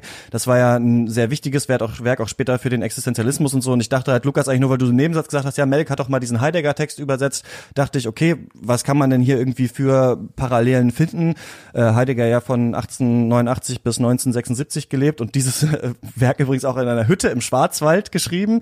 Und das ist ich will hier gar nicht groß von Ontologie und sonst was anfangen, aber ganz runtergebrochen, da muss man natürlich sagen, ich bin ein Laie, so, das ist nur so, wie ich das grob verstehe, sagt Heidegger eigentlich, und das ist ja Ontologie, äh, mit dem Sein an sich hat sich bisher kaum ein Philosoph richtig auseinandergesetzt. Übrigens eine Hammer, wenn man, ne, fake it till you make it, wenn man irgendwo einen Vortrag hält und sowas und ein bisschen punkten will. Es ist schön anzufangen, ein Buch mit, Ja. niemand hat das bisher gemacht, außer Kant, aber der hat es falsch gemacht. Jetzt muss ich das richtig machen. Witzigerweise, da ist Heidegger sehr Melligartig, ist der Film, es ist das, ist das Werk fragmentarisch, nicht zu Ende gedacht und am Ende hat er sich auch selber ein bisschen gefragt, äh, ob er wirklich alle Fragen da richtig beantwortet hat. Aber Heidegger sagt eben eigentlich, mit dem Sein hat sich niemand so richtig auseinandergesetzt. Er macht das jetzt nochmal richtig und macht quasi eine phänomenologische Ontologie. Also er versucht, Phänomenologie anhand der Phänomene, an das, was man, an dem, was man tatsächlich im Leben direkt erleben kann, oberflächlich sehen kann, dem, was in der Welt ist, herauszufinden,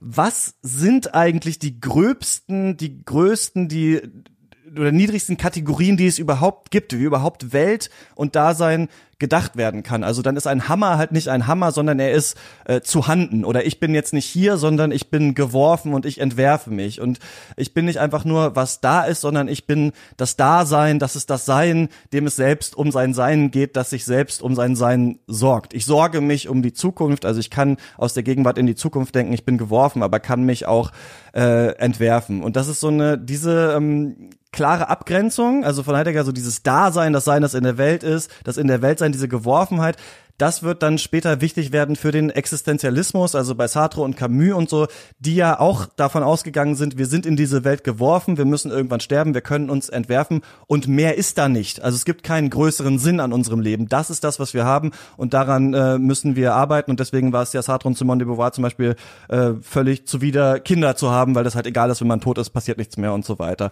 Und wo ich das Gefühl habe, wo Heidegger und Melek sich treffen, ist in diesem ständigen Kreisen um diese Phänomene. Also bei Melek ist das ja später wirklich die Kamera, die um die Bäume kreist und um die Natur und dann unter Wasser und so. In diesem Erkennen dieser Phänomene als Dinge in der Zeit und das ist auch für mich so ein bisschen die Idee, die ich interessanter finde bei Melek als so die Natur als das reine Gute, ist so, oder als das Göttliche. Ich muss sagen, es wird ja, Meleks Filme werden ja auch ganz viel religiös gedeutet. Da konnte ich bisher nicht so viel mit anfangen, aber ich kenne mich mit äh, vielen Religionstheorien auch nicht so aus.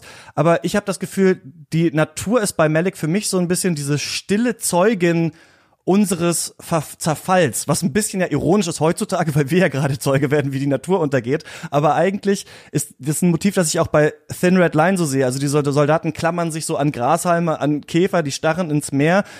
Für mich hat das bei Melek was total Tragisches, diese Natur. Also die, quasi die, auch wenn man selber, das kennt ihr vielleicht auch, weiß ich nicht, sich in einer Beziehung trennt und manchmal ist man ja wirklich in so existenzialen Momenten, wo man das Gefühl hat, das ist jetzt ein wichtiger Moment in meinem Leben und man zum Beispiel ist in einer äh, in einem Café und trennt sich von der Freundin und hat danach noch später in Erinnerung, weiß man noch genau, welche Blume da in einer Vase gesteckt hat oder wie man an der Tischdecke rumgeknapselt hat oder sowas. Also so die Welt als so Zeugin von unserem, von unserem Zerfall. Und ich glaube nur, wo die sich unterscheiden, ist, dass Heidegger halt ha- kreist zwar um diese Phänomene, aber will daran so ganz handfeste Existenzialien so festmachen. Also der würde vielleicht auch ins Meer schauen, aber dann in Sein und Zeit halt nur schreiben, äh, das Dasein ist in dem in der Welt sein schon immer da oder irgendwie sowas. Ne? Also Heidegger will so diese ganz ganz kleinen Kategorien finden. Und übrigens das Problem ist, wenn man den liest, dass er das aber wiederum mit Worten und mit Sprache macht, die wir alle schon so kennen. Also das ist so wirklich so der, in Anführungszeichen der große deutsche Philosoph, der auch in der deutschen Sprache verhaftet ist und dann in der Welt sein und was ist eigentlich das In-Sein und so weiter. Aber Heidegger möchte quasi auf was ähm, hinaus. Er, Heidegger kreist um Phänomene und will damit alles kategorisieren. Und ähm, bei Mellick, da habe ich das Gefühl, der kreist halt auch um diese Phänomene, stellt aber total banale Fragen, die sich bei Heidegger, also zumindest in und Zeit, überhaupt nicht finden, die auch mega großschlächtig sind. Wir haben die schon angesprochen. Also warum gibt es Gewalt? Wie fühlen Frauen? Warum lässt Gott den Tod zu? Und äh, das ist halt völlig unterschiedlich. Und deswegen würde ich sagen, ich verstehe, glaube ich, warum Malik über Heidegger schreiben wollte und ihn abgehypt hat, aber ich finde, in ihrem Ansatz bei Heidegger kommt immerhin am Ende was bei raus, so was er dann sagen wollte. Das ist bei Malik halt gar nicht der Fall. Sorry für diesen Eine- langen Einschub. Ja, aber eine wichtige Parallele gibt es vielleicht äh, doch noch. Du hast es gerade mit der Sprache angesprochen.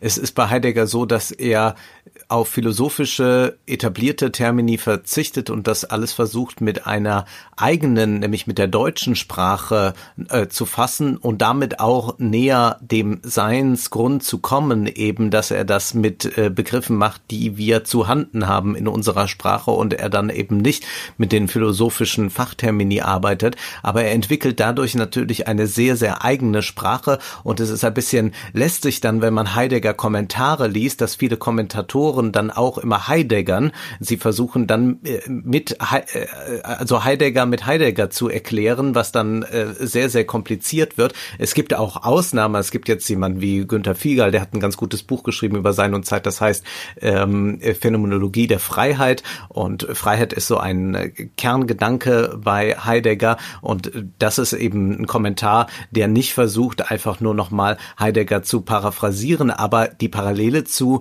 Malik ist auch, dass er eine sehr eigene Bildsprache findet für das, was er da verhandeln will. Das kann man erstmal ganz neutral so stehen lassen, dass es dort eine Parallele gibt. Und das, glaube ich, würde niemand von uns leugnen, dass Malik eine ganz eigene Bildsprache hat. Die hat er noch nicht so stark in Badlands. Da haben wir jetzt auch direkt schon mehrere Parallelen aufmachen können zu New Hollywood oder auch zum äh, Classical Hollywood. Und davon löst er sich aber dann immer weiter, bis dann das bei Tree of Life dann wirklich etwas ganz, ganz äh, Originelles ist, was er da entwickelt hat und man dann auch es äh, schwer hat, mit einfachen äh, filmischen Referenzen äh, dem Ganzen näher zu kommen. Und ganz naiv noch mal gesagt, wenn man sich wirklich gar nicht mit Heidegger auseinandergesetzt hat und das jetzt einfach mal so liest, dann hat man, dann bleibt aber so ein seltsames Gefühl von, er möchte an das Eigentliche ran und an das, was wir nicht schon mit Sprache irgendwie vordefiniert haben, sondern wirklich so die Existenzialien der Welt und des Seins rausfinden.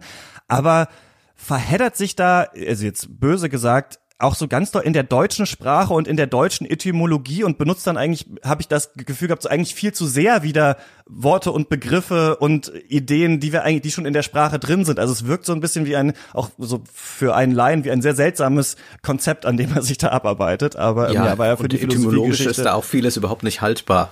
Das ist äh, auch sehr eigenartig, was er da versucht. Also auch, das ist sicherlich bei ihm auch ein bisschen so die Ideologie zu glauben, dass sich das in der deutschen Sprache besonders offenbart. Aber seht ihr, um da eine Frage zu euch zu stellen, denn nicht in Malik halt nicht nur dieses, ja, die Natur ist das Göttliche, sondern eigentlich in allen Malik-Filmen diese tiefe Tragik, also dass die Welt eben vergeht und diese ob das jetzt kleine Beziehungen sind oder irgendwelche Kriege, dass das halt also diese Sachen, an denen wir uns jeden Tag abrackern. Ich hatte es schon in dem äh, in unserem Jahresabschluss-Podcast, als wir ganz kurz Heimat ist ein Raum aus Zeit äh, angesprochen haben, auch schon so gesagt, dass ich in dem Film auch so stark gesehen habe, so diese halt zutiefste Vergänglichkeit allen dem wir uns so hingeben und das finde ich, kommt eigentlich stärker oder interessanter rüber in so Filmen wie Thin Red Line, weil es da eben wirklich noch um etwas geht. Also wir verstehen, hier geht es tatsächlich um den Krieg. Das ist etwas Wichtiges, was die machen. Später denkt man dann, ja, Ben Affleck, ob du jetzt mit der oder der Frau geschlafen hast, ist jetzt vielleicht nicht so existenziell wichtig. Aber das finde ich eigentlich eine schöne Qualität an Maliks Film, so diese Tragik der menschlichen Existenz und dem, an dem wir uns so abarbeiten. Na, aber Vergänglichkeit als, als vermittelte Empfindung braucht ja immer auch ein Gefühl von Finalität, würde ich sagen. Und das ist bei Malik eigentlich gar nicht gegeben. Dadurch, dass immer alles im Fluss ist, dadurch, dass sich immer alles bewegt und dass immer alles weitergeht, ähm, habe ich das Gefühl, wir haben immer nur einen Ausschnitt einer größeren Bewegung und damit gibt es eigentlich keine Enden und keine Vergänglichkeit, sondern es geht ja irgendwie immer weiter. Also wenn du dir überlegst, wie enden unsere Figuren? Natürlich, theoretisch sterben sie sicher irgendwann. Das sind ja auch Menschen, aber in der Regel endet es immer damit, dass sie in der Bewegung plötzlich dann halt mit dem Abspann konfrontiert werden. Also wenn du an Knights of Cup denkst, da fährt man dann mit Christian Bale irgendwo die Straße entlang und dann kommt auf einmal der Schwarzbildschirm. Und das ist ja immer so, dass äh, eigentlich es immer und immer und immer weitergeht. Und er findet dann ja auch ähm, das, was du vielleicht gerade beschrieben hast, in, im Negativen nämlich irgendwie Tröstlichkeit. Er findet ja Momente von, von Erlösung und von Transzendenz oder zumindest wie er sich das vorstellt. Also wir sprechen ja gleich über Tree of Life, aber da gibt es ja eine Vorstellung von einem Jenseits und von einem Ende der Vergänglichkeit. Und gerade dadurch, dass er auch immer ein Gegenbild hat, ähm, hast du natürlich, klar, also ich meine, wenn Sean Penn da irgendwie Fahrstühle hoch und runter fährt, dann ist das traurig, äh, weil, ja, das guckt ganz traurig und Christian Bale guckt auch wahnsinnig traurig, aber die über diese, dieses Gefühl von, von Trauer, von Tragödie, das überträgt sich nicht auf mich, sondern ich ähm, sehe das eben halt eher beschrieben und zwar, ja, nicht auf eine interessante analytische Weise, sondern einfach als, ja, das existiert hier, so stelle ich mir das vor. Es sind ja auch immer wahnsinnig beschränkte Gesten und Mimiken der Trauer, weil ähm, wenn ich eins, wie schon angedeutet, ihm vorwerfen würde, dass er menschliches Verhalten immer so auf einen sehr begrenzten Katalog von Ausdrucksmöglichkeiten reduziert, dass der Mensch bei ihm eigentlich eben nicht frei und komplex ist, sondern dass durch seine Ästhetik der Mensch eigentlich nur fünf bis sechs verschiedene Sachen machen kann. Mhm. Lass uns doch mal um weiter. Mal an diese ja. eine Frage noch äh, ganz kurz anzuknüpfen mit der Frage, ob es so sei bei Malik, dass er die Natur immer vergöttlicht. Da würde ich auch sagen, das stimmt so nicht. Also das gibt's sicherlich in manchen Szenen, aber grundsätzlich geht es, glaube ich, da bei Malik nicht darum, dass er jetzt äh, so klar eine Opposition aufmacht, dass er nur sagt, äh, Zivilisation ist dann irgendwas äh, Böses und äh, die Natur ist an sich etwas äh, Göttliches. Ich weiß gar nicht, ob dieser Begriff von, von dem Göttlichen so weiterführend ist bei Malik. Kommt man da wirklich dann zu einer interessanten Erkenntnis, wenn man das sagt, dass es so um eine Vergöttlichung dabei geht? Das ist zumindest auch nichts, was man bei Heidegger so finden kann, dass also die Natur als äh, ja etwas Göttliches nur dargestellt wird. Also da würde ich auch, äh, Christian, dir zustimmen, dass das ein bisschen zu simpel ist. Da können wir ja gleich bei Tree of Life nochmal, denn da geht es ja tatsächlich auch um Gott und da wird direkt angesprochen, drüber zu sprechen kommen. Äh, I've always believed that something good was in store for me. Destiny all my own.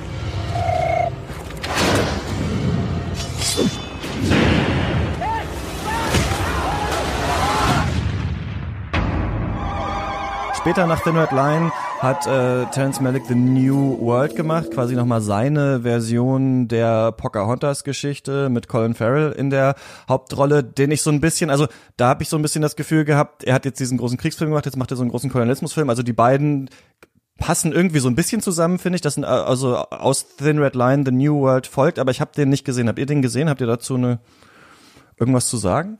Äh, ja, tatsächlich. Ich würde sagen, das ist auch der Film, der gerade diese Frage nach der Natur als Göttlichen am stärksten widerlegt, weil er am Ende, nachdem man dann Amerika verlässt und nach Europa zurückkehrt, auch eine große Schönheit und eine große Bewunderung für bestimmte zivilisatorische Errungenschaften findet. Und ähm, ich glaube, wenn man diese Frage verhandelt, dann geht es am ehesten darum, dass Natur durch den Mensch nicht auf falsche Weise instrumentalisiert werden darf. Das ist vielleicht dann auch wieder bei, wie bei Heidegger bei der Frage von, nach, von Unterwerfung und so. Und die Szene, die mir da in dieser Hinsicht immer ganz stark in Erinnerung bleibt, ist eben wie Pocahontas barfuß durch die Welt geht und dann keine Probleme hat und dann aber halt ähm, klassische Schuhe, wie man sie halt dann eben aus dem aus dem Westen zu diesem Zeitpunkt, äh, was rede ich aus dem Westen, aus Europa zu diesem Zeitpunkt kennt, trägt und damit dann eben wahnsinnig unbeholfen und unglücklich eben läuft. Aber insgesamt würde ich dir auch zustimmen, das ist eine Fortsetzung von dem, was er macht. Das ist ein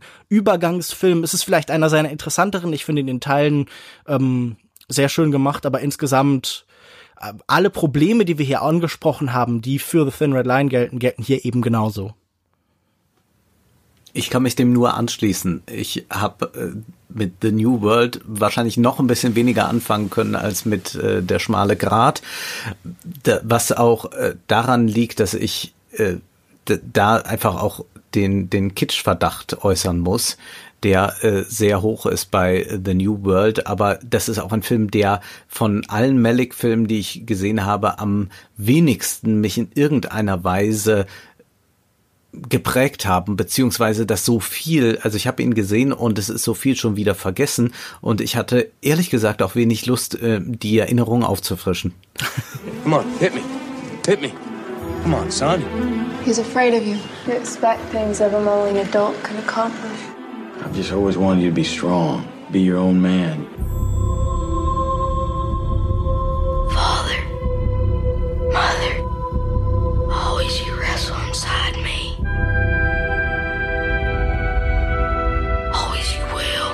Und dann kommt 2011 der Film, der als das große Werk von Terence Malick angesehen wird und der, finde ich, wirklich an einer ganz interessanten Stelle in seiner Filmografie äh, steht, weil wir einmal hier vielleicht den Malick-haftesten Malick-Film haben, der aber immer noch versucht, das alles äh, zusammenzubringen und etwas zu machen, was Malick so vorher noch nicht gemacht hat und was vielleicht auch noch nicht so viele Filme an sich überhaupt äh, versucht haben und der dann aber den Weg ebnet für eben die weiteren Filme, in denen er sich nur noch in so eine ganz äh, persönliche, ganz kleine Geschichte immer so rein denkt und das Gefühl hat, ich ich, also ich glaube, nach diesem Film, nach The Tree of Life, hatte Terence Malick das Gefühl, jetzt kann ich eigentlich alles erzählen und es ist eigentlich egal, wo ich meinen Malick-Blick drauf werfe. Das wird schon irgendwie ein interessanter und guter Film werden.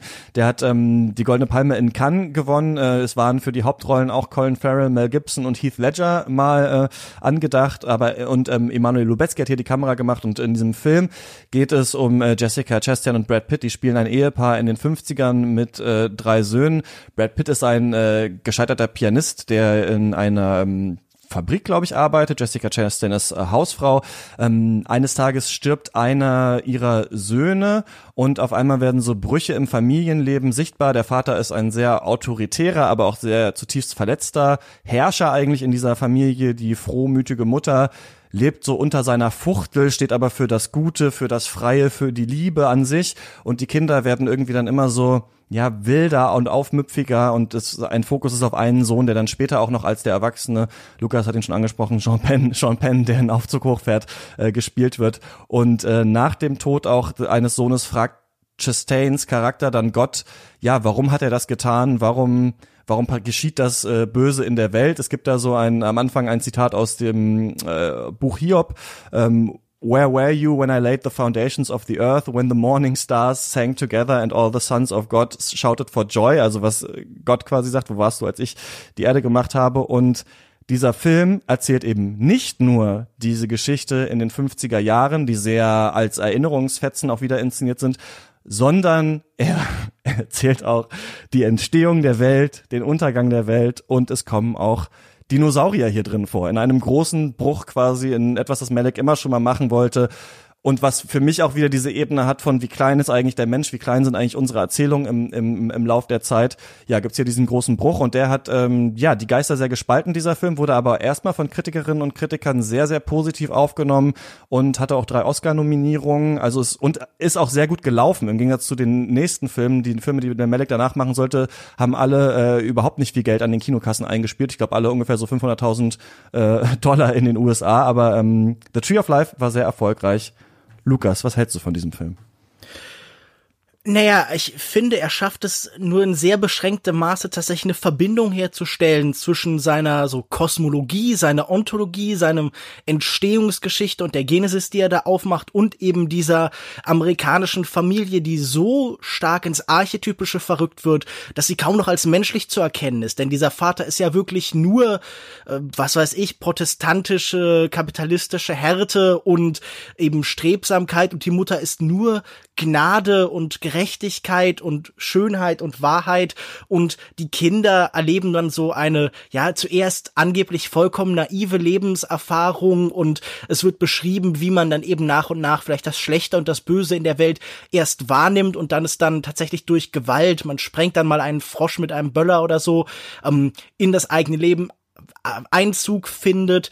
Und ähm, ich finde diese einzelnen Ebenen immer stellenweise eigentlich fast ansprechend, so, so halb. Ich könnte mir durchaus diese Geschichte mit Chastain und Pitt als äh, irgendwie Familiendrama ganz gut vorstellen. Ich könnte mir als Experimentalfilm, der sich vielleicht auf Leute wie Stan Brakhage oder Nathaniel Dorsky bezieht, auch diesen ganzen kosmologischen Raum, dieses Entfalten und dieses vielleicht dann irgendwann auch inhaltlich losgelöste und freie Bild vorstellen. Aber so zusammen ergeben sie sehr wenig. Sie werden so aneinander getackert, ohne sich einander viel ähm, zu befruchten und gerade am Ende, wenn dann äh, Sean Penn von den Höhen aus seiner Erinnerung im Fahrstuhl wieder zurückfährt, dann ähm, haben wir da die letzten 20 Minuten, die in ihrer extremen Kitschigkeit fast schon wieder anrührend sind. Ich dachte mir, so eine naive Vorstellung von Jenseits, von Erlösung, also das wäre ja schon fast wieder irgendwie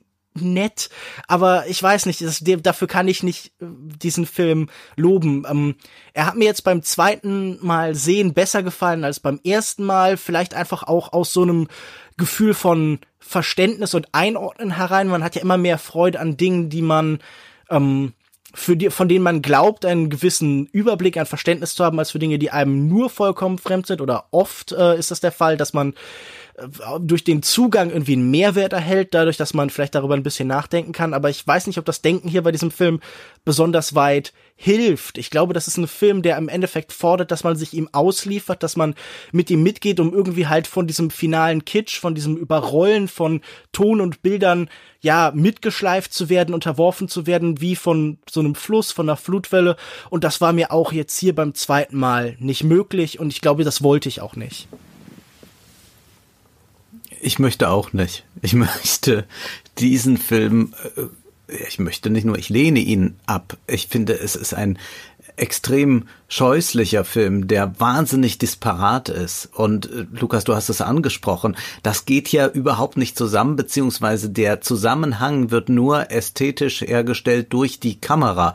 Die Kamera kreist dort, kreist hier, kreist da und dann ist es auch egal, ob man sich gerade in einem Aufzug befindet, ob man die Dinos auftreten lässt oder sonst etwas. Und das ist so eine alles inkludierende Kamerabewegung, die am Ende äh, einen ratlos zurücklässt und da kann man auch dann nicht mehr davon sprechen, dass hier äh, große philosophische äh, Konzepte verhandelt wird. Eher ist es so ein äh, Zusammenmengen von da bisschen Kreationismus, aber auch Darwinismus, wenn man es braucht, dann eben diese Archetypen und da würde ich auch sagen, werden hier äh, Geschlechterstereotype reproduziert auf schlimmste Weise. Also das würde man auch keinem anderen Regisseur, man denke sich das bei einem normalen Unterhaltungsfilm heute mehr durchgehen lassen, dass solche Mutterfiguren, so solche Muttertiere, muss man ja sagen, äh, produziert werden auf der Leinwand. Aber das ist alles unter dem äh, Vorbehalt, wir machen hier Kunst, möglich. Und ich finde das einfach auch unerträglich anzusehen. Und jetzt wird man sagen, ja, Unterhaltung ist keine Kategorie für einen Film, aber ich muss auch einfach sagen, ich finde diesen Film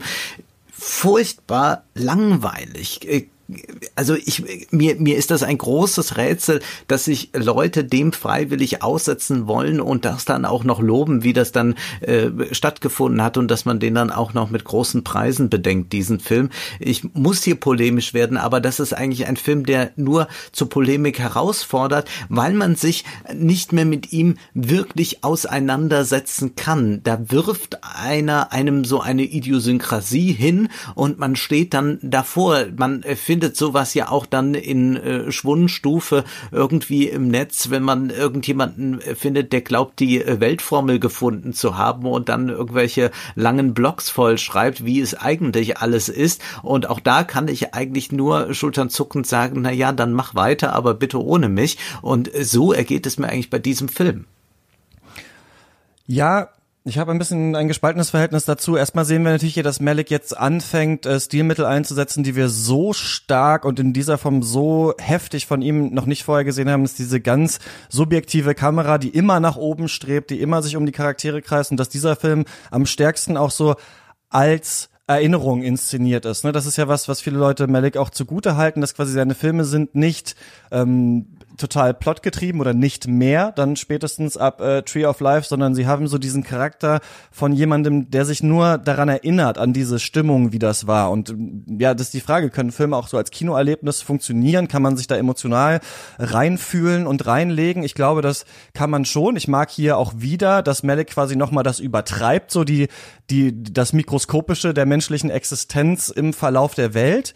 Ich finde auch diesen Wechsel zwischen diesen Sachen gewagt und äh, gefällt mir auch ganz gut. Mein Problem ist so ein bisschen, das ist vielleicht der Unterhaltungsaspekt mir ist das viel zu viel, diese Familiengeschichte in, in der zweiten Hälfte des Films einfach nochmal immer weiter ausgewälzt und immer weiter erzählt. Und da weiß ich eben auch gar nicht, ob ich hier auf der Wellenlänge von Terence Malick noch schwinge. Denn wenn man, wenn Leute dann sagen, man kann über Malick fast gar nicht mehr diskutieren, man kann eigentlich nicht darüber reden, man kann eigentlich das nur noch erfahren und entweder affiziert es einen oder es affiziert einen nicht.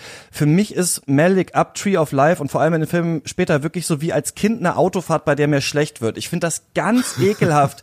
Diese Beziehung, jede Beziehung eigentlich, die ich sehe, ist für mich fast zum Kotzen. Und diese Kindheit da bei diesen, mit diesen ekelhaften Eltern, finde ich grauenhaft, aber nicht nur den harten Vater von Brad Pitt, sondern auch Jessica Chastains übermäßiger Muttercharakter, der nur leidend im Raum steht und doch eigentlich sich nur mit den Kindern freuen möchte aus der Sicht dieser Kinder. Das ist mir ganz zuwider. Und wenn er das erreichen möchte damit, dann ist das in Ordnung, aber das würde ich bezweifeln bei den späteren Malik-Filmen, weil nee, er immer so eine, nicht. so eine Brisanz und also eine Opulenz und so der Moment und wir kreisen uns. Er hat ja später seinen Schauspielern und Schauspielerinnen dann immer so gesagt, ja, Hauptsache, ihr bewegt euch, bewegt euch, bewegt euch. Man merkt es in den späteren Filmen, es werden nur noch Pirouetten gedreht in den Filmen. Jede Liebe, jedes Date ist ein Pirouettendrehen um den Raum. Und ich finde eigentlich diese doch schlimme Kindheit unter diesen schlimmen Eltern mit dem Sean Penn, der darauf leidend zurückblickt vor diesem vor diesem Universum, dieser Musik, diesen Bildern eigentlich eine ganz gute Idee, aber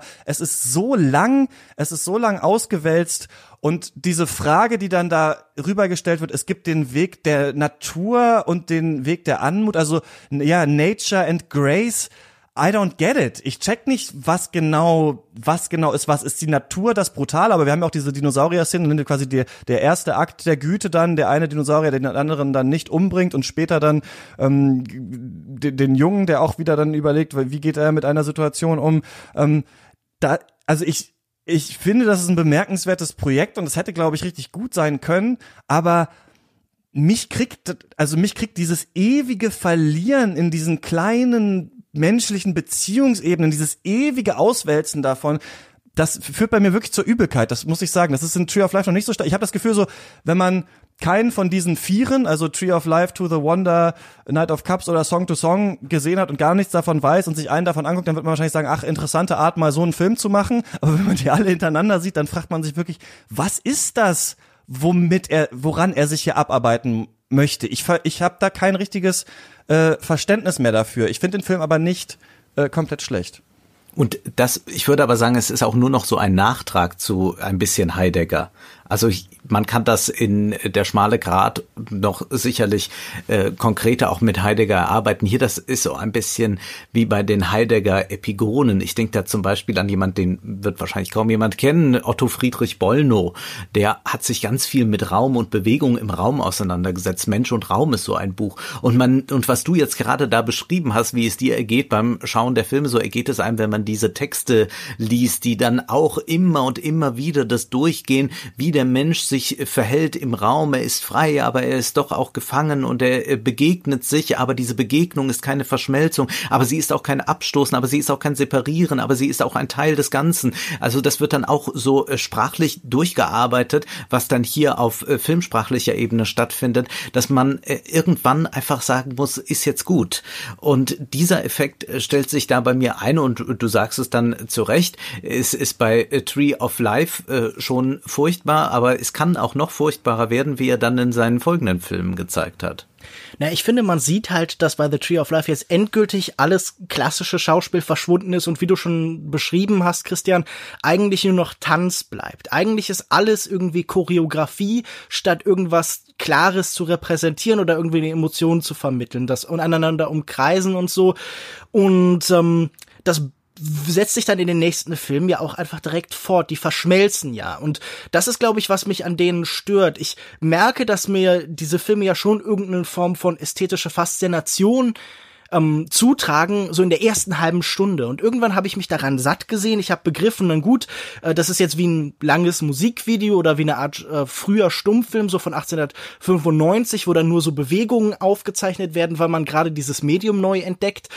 Ohne dass da halt irgendwie so ein Gefühl von, von Ursprünglichkeit oder Freiheit mit einhergeht. Und diese ästhetische Beliebigkeit ist, glaube ich, das, was mich nachher nervt. Man könnte fast ohne irgendwelche großen Probleme so diese ganzen Versatzstücke und Sequenzen aus Knights of Cup auf Song to Song, aus uh, The Tree of Life, aus To the Wonder miteinander austauschen. Man könnte ja. das eine Voiceover in das nächste stecken und das sagt mir dann auch, ja, okay, wenn, wenn hier eine, eine einzelne Sprache gefunden wird, die so allumfassend ist, dass sie alles meinen kann, also dass sie gleichzeitig das Leben in den 50ern und in der modernen Musikindustrie, aber auch des äh, armen, einsamen Drehbuchautors in Hollywood gleichzeitig erfasst, ohne da irgendeine Form von Distinktion machen zu müssen, dann ist es eine Sprache, die scheinbar Grenzen hat. Und natürlich entwickeln Regisseure, Autoren oft eine eigene Sprache, die dann über jedes Thema drüber gestülpt wird. Aber man merkt ja die Adaption, man merkt, wie sich eben eine bestimmte Art von Form um ein Thema arrangiert interagiert und so miteinander in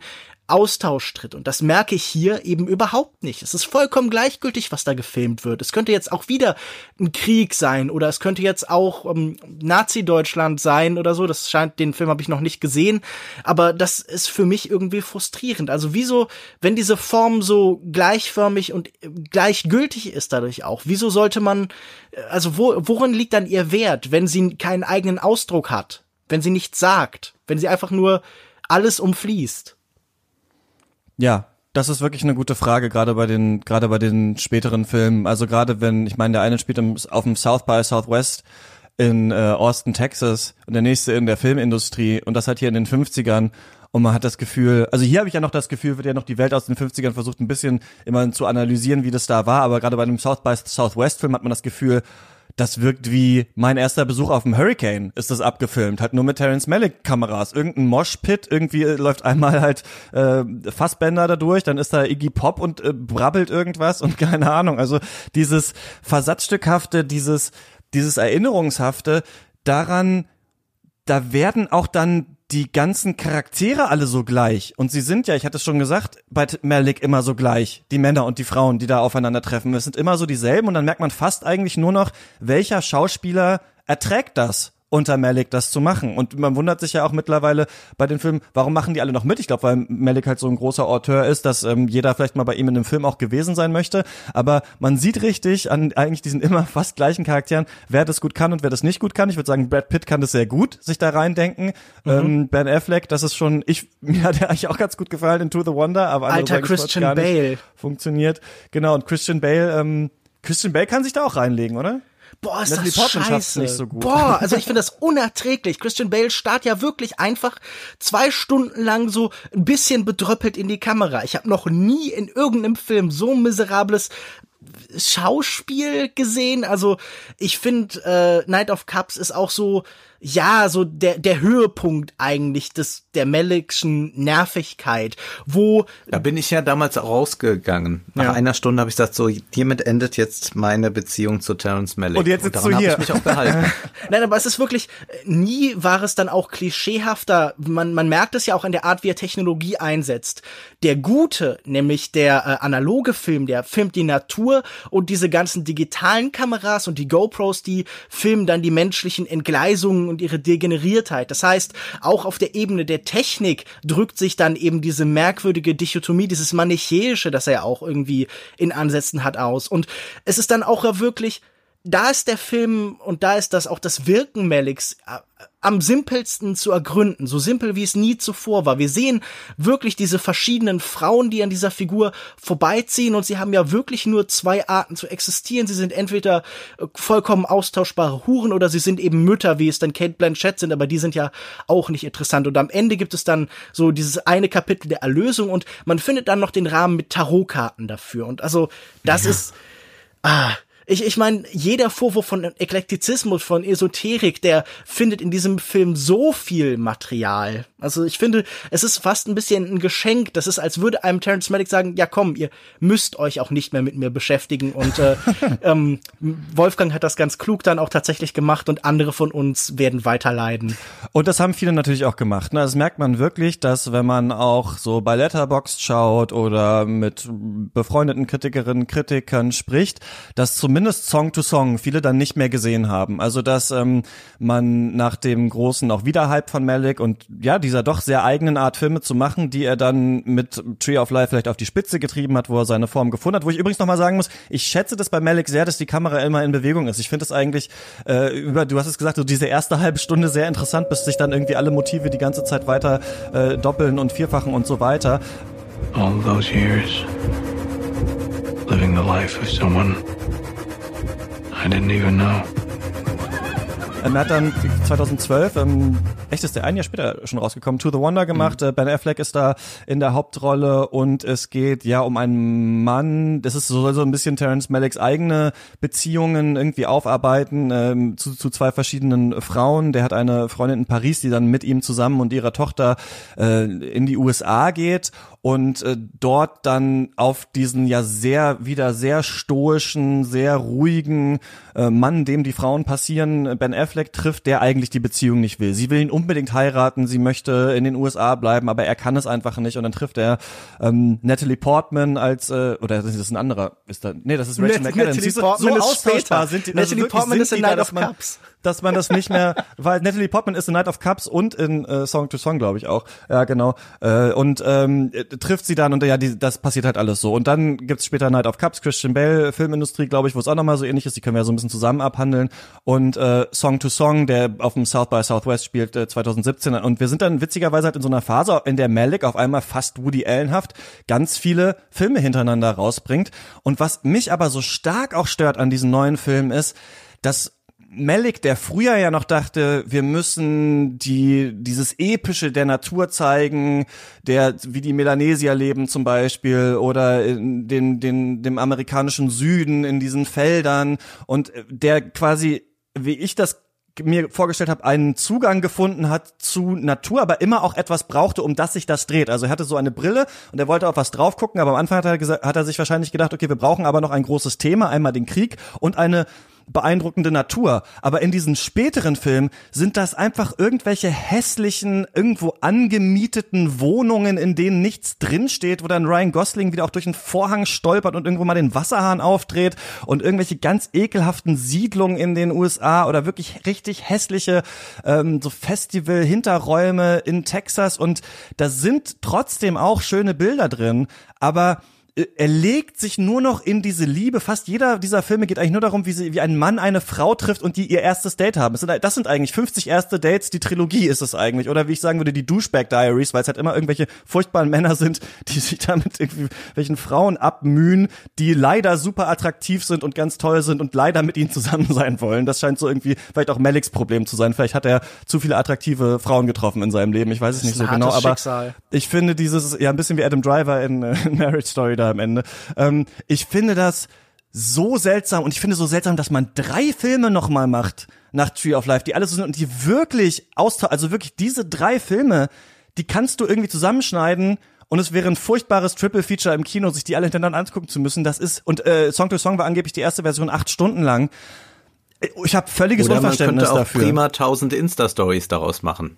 Ich äh, denke da an einige Influencer, die da bestimmt viel mit anfangen können. Man könnte ja damit äh, auch gleichzeitig irgendeine Hautcreme bewerben oder irgendein biologisches, äh, angeblich biologisches äh, Produkt, das ähm, einen äh, näher bringt zu sich selbst. Also das ist, das ist alles sowas von austauschbar und ich finde es eigentlich skandalös, dass noch Schauspieler sich dafür erwärmen können, denn am hohen Honorar kann es nicht liegen. Das kann es ja da nicht mehr geben, dass da gezahlt wird. Ich kann ja jeden verstehen, der sagt, gut, ich mache jetzt mal einen Marvel-Film, um ein paar Millionen nochmal abzugreifen. Man weiß ja nie, wofür man es braucht, aber dass man sich wirklich dafür hergibt, das ist schon skandalös. Ja, diese Nähe zur Werbeästhetik finde ich auch sehr aufdringlich. Gerade in so einer Verschiebung der Werbung, so ab den 60er Jahren, wo man sagt, oder ab den 50ern, man muss ja eigentlich ein bestimmtes Gefühl, eine Idealvorstellung des eigenen Lebens repräsentieren. Oder zum Beispiel in Versicherungswerbung die äh, Komplexität der Welt, die Geschwindigkeit der Welt. Und wenn wir uns heute angucken, also es ist irgendwo immer zwischen Versicherung und Parfum, was hier passiert. Versicherungen Ja. geben so die Geschwindigkeit, die Komplexität der Welt, Parfum, irgendwie die Schönheit, das Elegische, eine bestimmte Idealvorstellung von Männern und Frauen, die aber auch sich in sehr engen Kategorien bewegen und das dann durchmengt. Und ich glaube, das ist auch eine Frage, so wie kann denn diese Bildsprache einfach noch so vorangestellt werden, genutzt werden, wenn sie so in anderen Bereichen korrumpiert und überlagert wird. Also müsste man dann nicht gerade als großer Künstler, der versucht, die Welt zu beschreiben in ihren großen Zusammenhängen, müsste man nicht dann anfangen, nach einer neuen Form, nach einer ja. neuen Bildsprache zu suchen. Das ist für mich immer ein Anspruch an großen Künstler und es gibt ja immer noch Leute, die Terence Malick für einen solchen halten. Und äh, warum passiert das nicht? Warum ist da keine Entwicklung? Also ich erwarte jetzt nicht, dass er sich wie Picasso alle drei Jahre wie neue neues Genre begründet quasi oder eine neue Sprache ganz aus dem Nichts entwirft, aber einfach Entwicklung, Verschiebung, die nehme ich hier einfach seit äh, Tree of Life nicht mehr wirklich wahr. Nein, er reproduziert das, was wir ohnehin schon ständig sehen, nur dann in Endlosschleife und noch enervierender als das, was wir beispielsweise auf Instagram finden können. Und das da, ist eine, eine, eine vollkommen abgegriffene Bildsprache. Und, dieses und da fällt auch dieses formalistische zusammen, aus, ich würde halt sagen, dieses zusammenhängende, zusammenfließende ist ja auch eine Ästhetik, die wir jetzt mit dem Digitalen und mit der Omnipräsenz halt des Internets und dieser Vernetzung ohnehin permanent erfahren. Also dieses fragmentierte, zersplitterte, das ist nur noch, wie Wolfgang das beschreibt, ein Reproduzieren von unserer Erfahrungswelt. Und von Kunst, vom Künstlichen, vom, vom Menschen entworfen, erwarte ich auch immer eine Reaktion, eine Auseinandersetzung damit. Ein Gedanken von, okay, entweder ich stelle dem etwas entgegen, wie zum Beispiel im Slow Cinema, in endlosen langen Einstellungen, die dieses Fragmentierte halt eine eigene Erfahrungswelt, eine ursprünglichere, vergangene Erfahrungswelt entgegenstellen oder irgendeine Arbeit mit dieser, ja, mit dieser Art, wie wir die Welt erfahren. Das haben wir ja schon irgendwie bei, ja, keine Ahnung, den Kritikern aus den 30ern, die sich diese großen Städte angucken und den Film und wie der den reproduziert. Aber Malik arbeitet nicht mehr damit, sondern der ist mittlerweile einfach Teil von dem, was ohnehin da ist. Und das äh, ist für mich dann auch keine große Kunst mehr. Das finde ich einen total spannenden Punkt, den du ansprichst. Ja, müsste man nicht, gerade wenn die Ästhetik, die man vielleicht selber eine Zeit lang mitgeprägt hat, mittlerweile wirklich überall in der Werbeindustrie, also du guckst ja einen Film oder du guckst ja, sitzt da im Kino, guckst eine Werbung und weißt nicht, ja genau, ist es ein Trailer für einen Malik-Film oder ist es Allianzversicherung oder sowas, ne? Also du weißt ja oft auch beim neuer Werbung, also es hat sich ja noch stärker dieses, wir müssen ein Gefühl vermitteln, so stark mittlerweile in die Werbung. Inklusive Stimme aus dem Off. Genau, äh, da, genau. Da, wo dann auch nochmal gesagt wird, am Ende ist Vertrauen alles. Ja, genau, oder so. Snickers, Twix, all you wrestle inside me. Ich bin, ja, und das ist so ein, ja, das ist so ein, ne, mittlerweile, äh, ja, so ein, wo die Leute auch so aus ihrem Leben so erzählen. Ich bin eigentlich ein unbequemer Typ. Ich wollte immer schon irgendwie groß träumen. Seit ich eine Familie habe, ist es irgendwie so und so. Und dann halt der neue Ford oder irgendwie so. Und dann ist so, okay, gut. Oder, oder also, denkt an diese berühmte preisgekrönte Werbung mit Jürgen Klopp. Ähm, äh, das ist für die Bank. Äh, für, ich glaube, Raiffeisenbank ist das, also Volksbanken ist das, wo er einfach ein bisschen von seinem Leben erzählt und dann sieht man ihn mal draußen im Wald, dann wirft er ein Stöckchen für seinen Hund, äh, dann erzählt er was von seinem Vater, also er spricht überhaupt nicht das Produkt an. Und äh, diese Kamera, die wirbelt so hin und her, das ist Terence Malick, vielleicht war er es. Und ich finde es interessant, also genau diese Frage, ähm, äh, ne, müsste er da nicht eine neue Form finden? Und was man eben merkt ist, ihm fällt halt diese Erinnerungserzählung, also wenn man, wenn die ein tatsächliches Skript haben und scheinbar die Schauspieler ja wirklich etwas zu verhandeln hatten mit sich in ihren Charakteren in diesen Filmen, aber man am Ende dann im Schnitt sagt, wir legen das alles so zusammen, dass das halt alles nur so fragmentarisch wirkt, genau, dann ist halt aber auch jede Geschichte gleich, weil wenn man die so stark auf die reinen, vielleicht die heideggerischen existenzialen, aber bei Malik einfach so die menschlichen Emotionen runterbricht, aber leider nur drei Emotionen kennt, dann wird eben jeder Film exakt gleich. Und das ist vielleicht wirklich das große Problem, dass dieser Malik-Ansatz, etwas zu machen, halt nicht trägt für neue Thematiken. Wobei man sagen muss, sprechen wir dann demnächst noch bei Katz drüber, es ist in A Hidden Life ein bisschen anders. A Hidden Life geht wieder ein bisschen zurück zu den älteren Filmen und hat noch ein bisschen mehr zu erzählen, hat aber leider ein bisschen dieses oder ja diesen interessanten Fall, den wir jetzt auch mit, mit Taika Waititi und seinem Jojo Rabbit Film haben so. Es ist manchmal ein bisschen seltsam, wenn jetzt US-Amerikaner oder Neuseeländer versuchen so die Emotion des Dritten Reichs irgendwie sinnvoll in den Film zu bringen, weil man immer das Gefühl hat, das ist auch eine sehr verkürzte Sichtweise auf diese ganzen Geschichten. Aber äh, in A Hidden Life schafft Malek noch mal ein bisschen was anderes zu machen, weil er aber auch wieder sich vielleicht an einer anderen Bildwelt ein bisschen abarbeiten kann als bei diesen drei Filmen, die ja wirklich nur an, irgendwelchen random Stränden und irgendwel in irgendwelchen Wohnungen und auf irgendwelchen Straßen im Auto spielen. Also das ist wirklich ähm, erstaunlich für mich und ich finde, er hat damit im Nach nachträglichen eigentlich sein Werk auch äh, kaputt gehauen, so ein bisschen mit diesen. Also ich finde, dass Tree of Life nachträglich, wobei natürlich ein Film nicht direkt von einem anderen beeinflusst wird, aber wenn man die halt hintereinander guckt, echt abstinkt eigentlich, weil man weiß, was daraus so gekommen ist oder wohin er sich entwickelt hat, ja. Ja, ich, er ist ja durchaus auch einflussreich über sein eigenes Werk hinaus. Also wenn man sich das amerikanische Indie-Kino anguckt, wenn man sich anschaut, was zum Beispiel in Sundance so startet, dann sind das ja auch durchaus Bildsprachen, die man vielleicht von Malik kennt. Also diese entfesselnde, etwas fließende, suchende Kamera, viel Gegenlicht, viel Jump Cuts.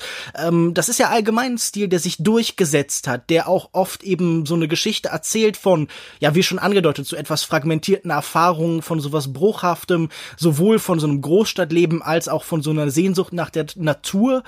Ähm, also seine Themen und seine Bildsprache hat er komplett auch an Epigonen weitergegeben, die man halt, ja, also auch beim South by Southwest interessanterweise, wo ja auch durchaus viele Filme laufen, zum Beispiel, sehr viel sieht. Ich finde, äh, dementsprechend ist es ja auch interessant, ihn irgendwie so ein bisschen weiterzufolgen und zu schauen, macht er jetzt irgendwann vielleicht dann doch was Neues, das dann eine neue Generation von, von Sundance-Regisseuren beeinflusst. Also ich finde es schon in dieser Hinsicht zumindest wichtig, das äh, Kino von Terrence Malick zu kennen, weil es ja doch einflussreicher ist, als man auf den ersten Blick denken könnte. Er ist ja nicht der, ähm, der, der ganz idiosynkratische Alleinstehende, sondern mittlerweile ist er Teil einer Landschaft.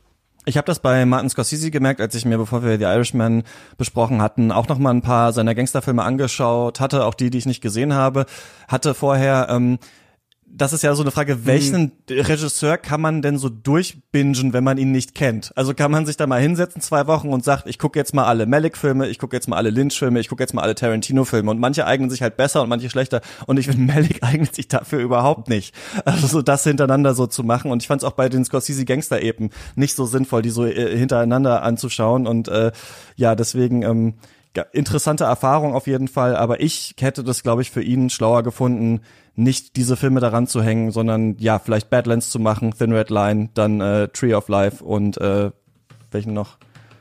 Jetzt vielleicht den neuen, keine Ahnung. Ähm, eine Sache, Lukas, noch, du, denn den hast du gesehen, äh, das wollte ich nur, den wollte ich nicht komplett unerwähnt ähm, lassen. Es gibt noch The Voyage of Time. Das ist ein IMAX-Film einmal gewesen, der glaube ich eine halbe Stunde lang ist und es gibt den noch mal länger. Das sind quasi diese Geburt des Universums-Szenen, die wir aus Tree of Life kennen, aber noch mal als kompletter Film, oder? Naja, es sind im Endeffekt Aufnahmen, wie wir sie von Terence Malick kennen, aber ohne so diesen narrativen Rahmen oder das, was halt eben als narrativer Rahmen bei einem Terence Malick-Film geht. Die Geschichte ist dann eben stärker, ja, über das menschliche Leben, über die Existenz, ohne dass es dafür einen Avatar gibt. Es gibt immer noch Off-Stimmen, ich glaube von Kate Blanchett, das ist schon eine Weile her, dass ich den gesehen ja. habe. Ähm, aber ja, diese Dokumentation ich habe sie nicht in IMAX gesehen, fügt jetzt seinem Werk keine neue Nuance hinzu, sondern setzt eigentlich genau die Sprache vor, die uns gerade bei Tree of Light, Night of Cups, Song to Song to the Wonder schon so ein bisschen. Aber sie sagt dann auch, es ist nicht so, dass, dass dann Kate Blanchett erklärt, wie das Universum entstanden ist, sondern sie redet auch, sagt auch ganz oft Mother und so ein Zeug, oder? Genau. Also es ist auch schon so dieses mellige Schwurbel auch drin, ne? Ja. Ich, es ist, glaube ich, einfach so übrig gebliebenes Material, das er dann noch verkaufen konnte. Leute, Terence Malick, das war ja, vielleicht machen wir, gut, nächstes Mal machen wir David Lynch. Es ist vielleicht schöner, sich an jemandem abzuarbeiten, dessen Werk man mehr schätzt. Ich hätte, wie gesagt, sehr gern Tino da hier dabei gehabt, der noch mal eine stärkere Lanze an, äh, für Terence Malick vielleicht äh, bricht. Mit welchem Gefühl geht ihr hier raus und welches Gefühl habt ihr für die Zukunft von Terence Malick? Für mich war das nochmal ein zweiter Abschied, wo ich mich von Terence Malick schon verabschiedet habe. Und wenn ich jetzt mal ein bisschen in die Zukunft blicke, würde ich eher mal prognostizieren, dass ich mir keinen Malick-Film mehr ansehen werde, es sei denn, ein Trailer verheißt etwas vollkommen Neues und äh, er scheint dann mal einen Pfad äh, einzuschlagen, der mich noch einmal wirklich interessieren würde. Ich glaube nicht daran, dass das passiert. Von daher denke ich, ist das auch jetzt für mich gut und wir haben nochmal drüber gesprochen. Sehr schön, nochmal viele, viele neue Aspekte. Vielen Dank dafür. Aber für mich ist jetzt das Kapitel Terence Malick endgültig abgeschlossen. Ich hätte mir tatsächlich auch gewünscht, wir hätten Tino da gehabt, wir hätten vielleicht ein bisschen Widerspruch, ein bisschen mehr Diskussion auch, weil ich finde es ja spannend, wenn man da so ein Phänomen hat, das so viele so begeistert, dann blickt man darauf und man möchte das ja auch irgendwie interessieren und man möchte verstehen, wie die Leute zu diesen Empfindungen hinkommen, die bei einem selbst nicht ausgelöst wird. Also Filmkritik oder das Sprechen über Film hat ja auch immer mit dem Blicken durch andere Augen mit anderen Erfahrungen zu tun. Aber äh, in dieser Hinsicht war es vielleicht irgendwie für mich hier ganz angenehm und befreiend, auch so ein bisschen, ich will jetzt nicht sagen, lästern zu können, aber halt auf so gehobenem Niveau auch äh, sich gegenseitig zu versichern, nein, nicht wir sind verrückt, die anderen sind es, die sich von diesem Wahnsinnigen, von diesem Kultanhänger mitschleifen lassen. Aber natürlich ähm, bleibe ich auch Werner Herzog treu, der sagt, man darf die Augen nicht abwenden und das werde ich auch bei Terence Malik weiterhin nicht tun. Ich werde weiter schauen, mal sehen. Vielleicht äh, ist es ja schon mit der Hidden Life äh, eine ganz andere Erfahrung. Ich bin völlig ausgelaugt, muss ich sagen. ich bin völlig ausgelaugt, jetzt nachdem wir da so nochmal irgendwie versucht haben. Ne? Also so, ja, so gleichförmig wie die Malik-Filme dann oft irgendwann Meine waren. Herren, es gibt doch so viele tolle Filme, die wir noch nicht gesehen haben. Das stimmt. Das stimmt, ja. So musste dann da vielleicht auch die Diskussion werden. Vielleicht sind wir auch ein bisschen wie die Kamera um den Baum des Lebens ein bisschen manchmal im Kreis geschritten, aber ähm, das äh, bitte ich zu verzeihen. Das war unsere Annäherung an das Werk von Terence Malick. Wir werden in Katz noch mal später, ich hoffe dann auch äh, vielleicht mit Tino ähm, immerhin über Hidden Life äh, sprechen und schreibt uns sehr, sehr, sehr, sehr, sehr, sehr gerne äh, eure Meinung zu Terence Malick Filmen. Gerade auch, was haben wir nicht gesehen, was haben wir nicht verstanden, was ist daran so toll und ist es mehr als nur Erfahrungskino und entweder checkt man es oder man checkt es nicht. Ähm, Fände ich sehr, sehr interessant. Äh, Katz Podcast at yahoo.com ist da die Adresse oder ihr könnt mich auch sonst überall anschreiben und äh, ja, Lukas, du bist at Kinomensch auf Twitter und sonst im Longtech Podcast und äh, bei vielen Filmmagazinen zu lesen. Wolfgang, du machst eine ganze Barrage an verschiedenen Projekten, die ich nicht alle aufzählen kann, unter anderem die Filmanalyse und die Politikanalyse. Äh, Ed Schmidt Junior auf Twitter. Ähm, ja, und wir hören uns dann hier zum nächsten Mal in der nächsten regulären Folge Katz. Danke, dass ihr da wart und bis zum nächsten Mal. Tschüss. Tschüss. Bis bald.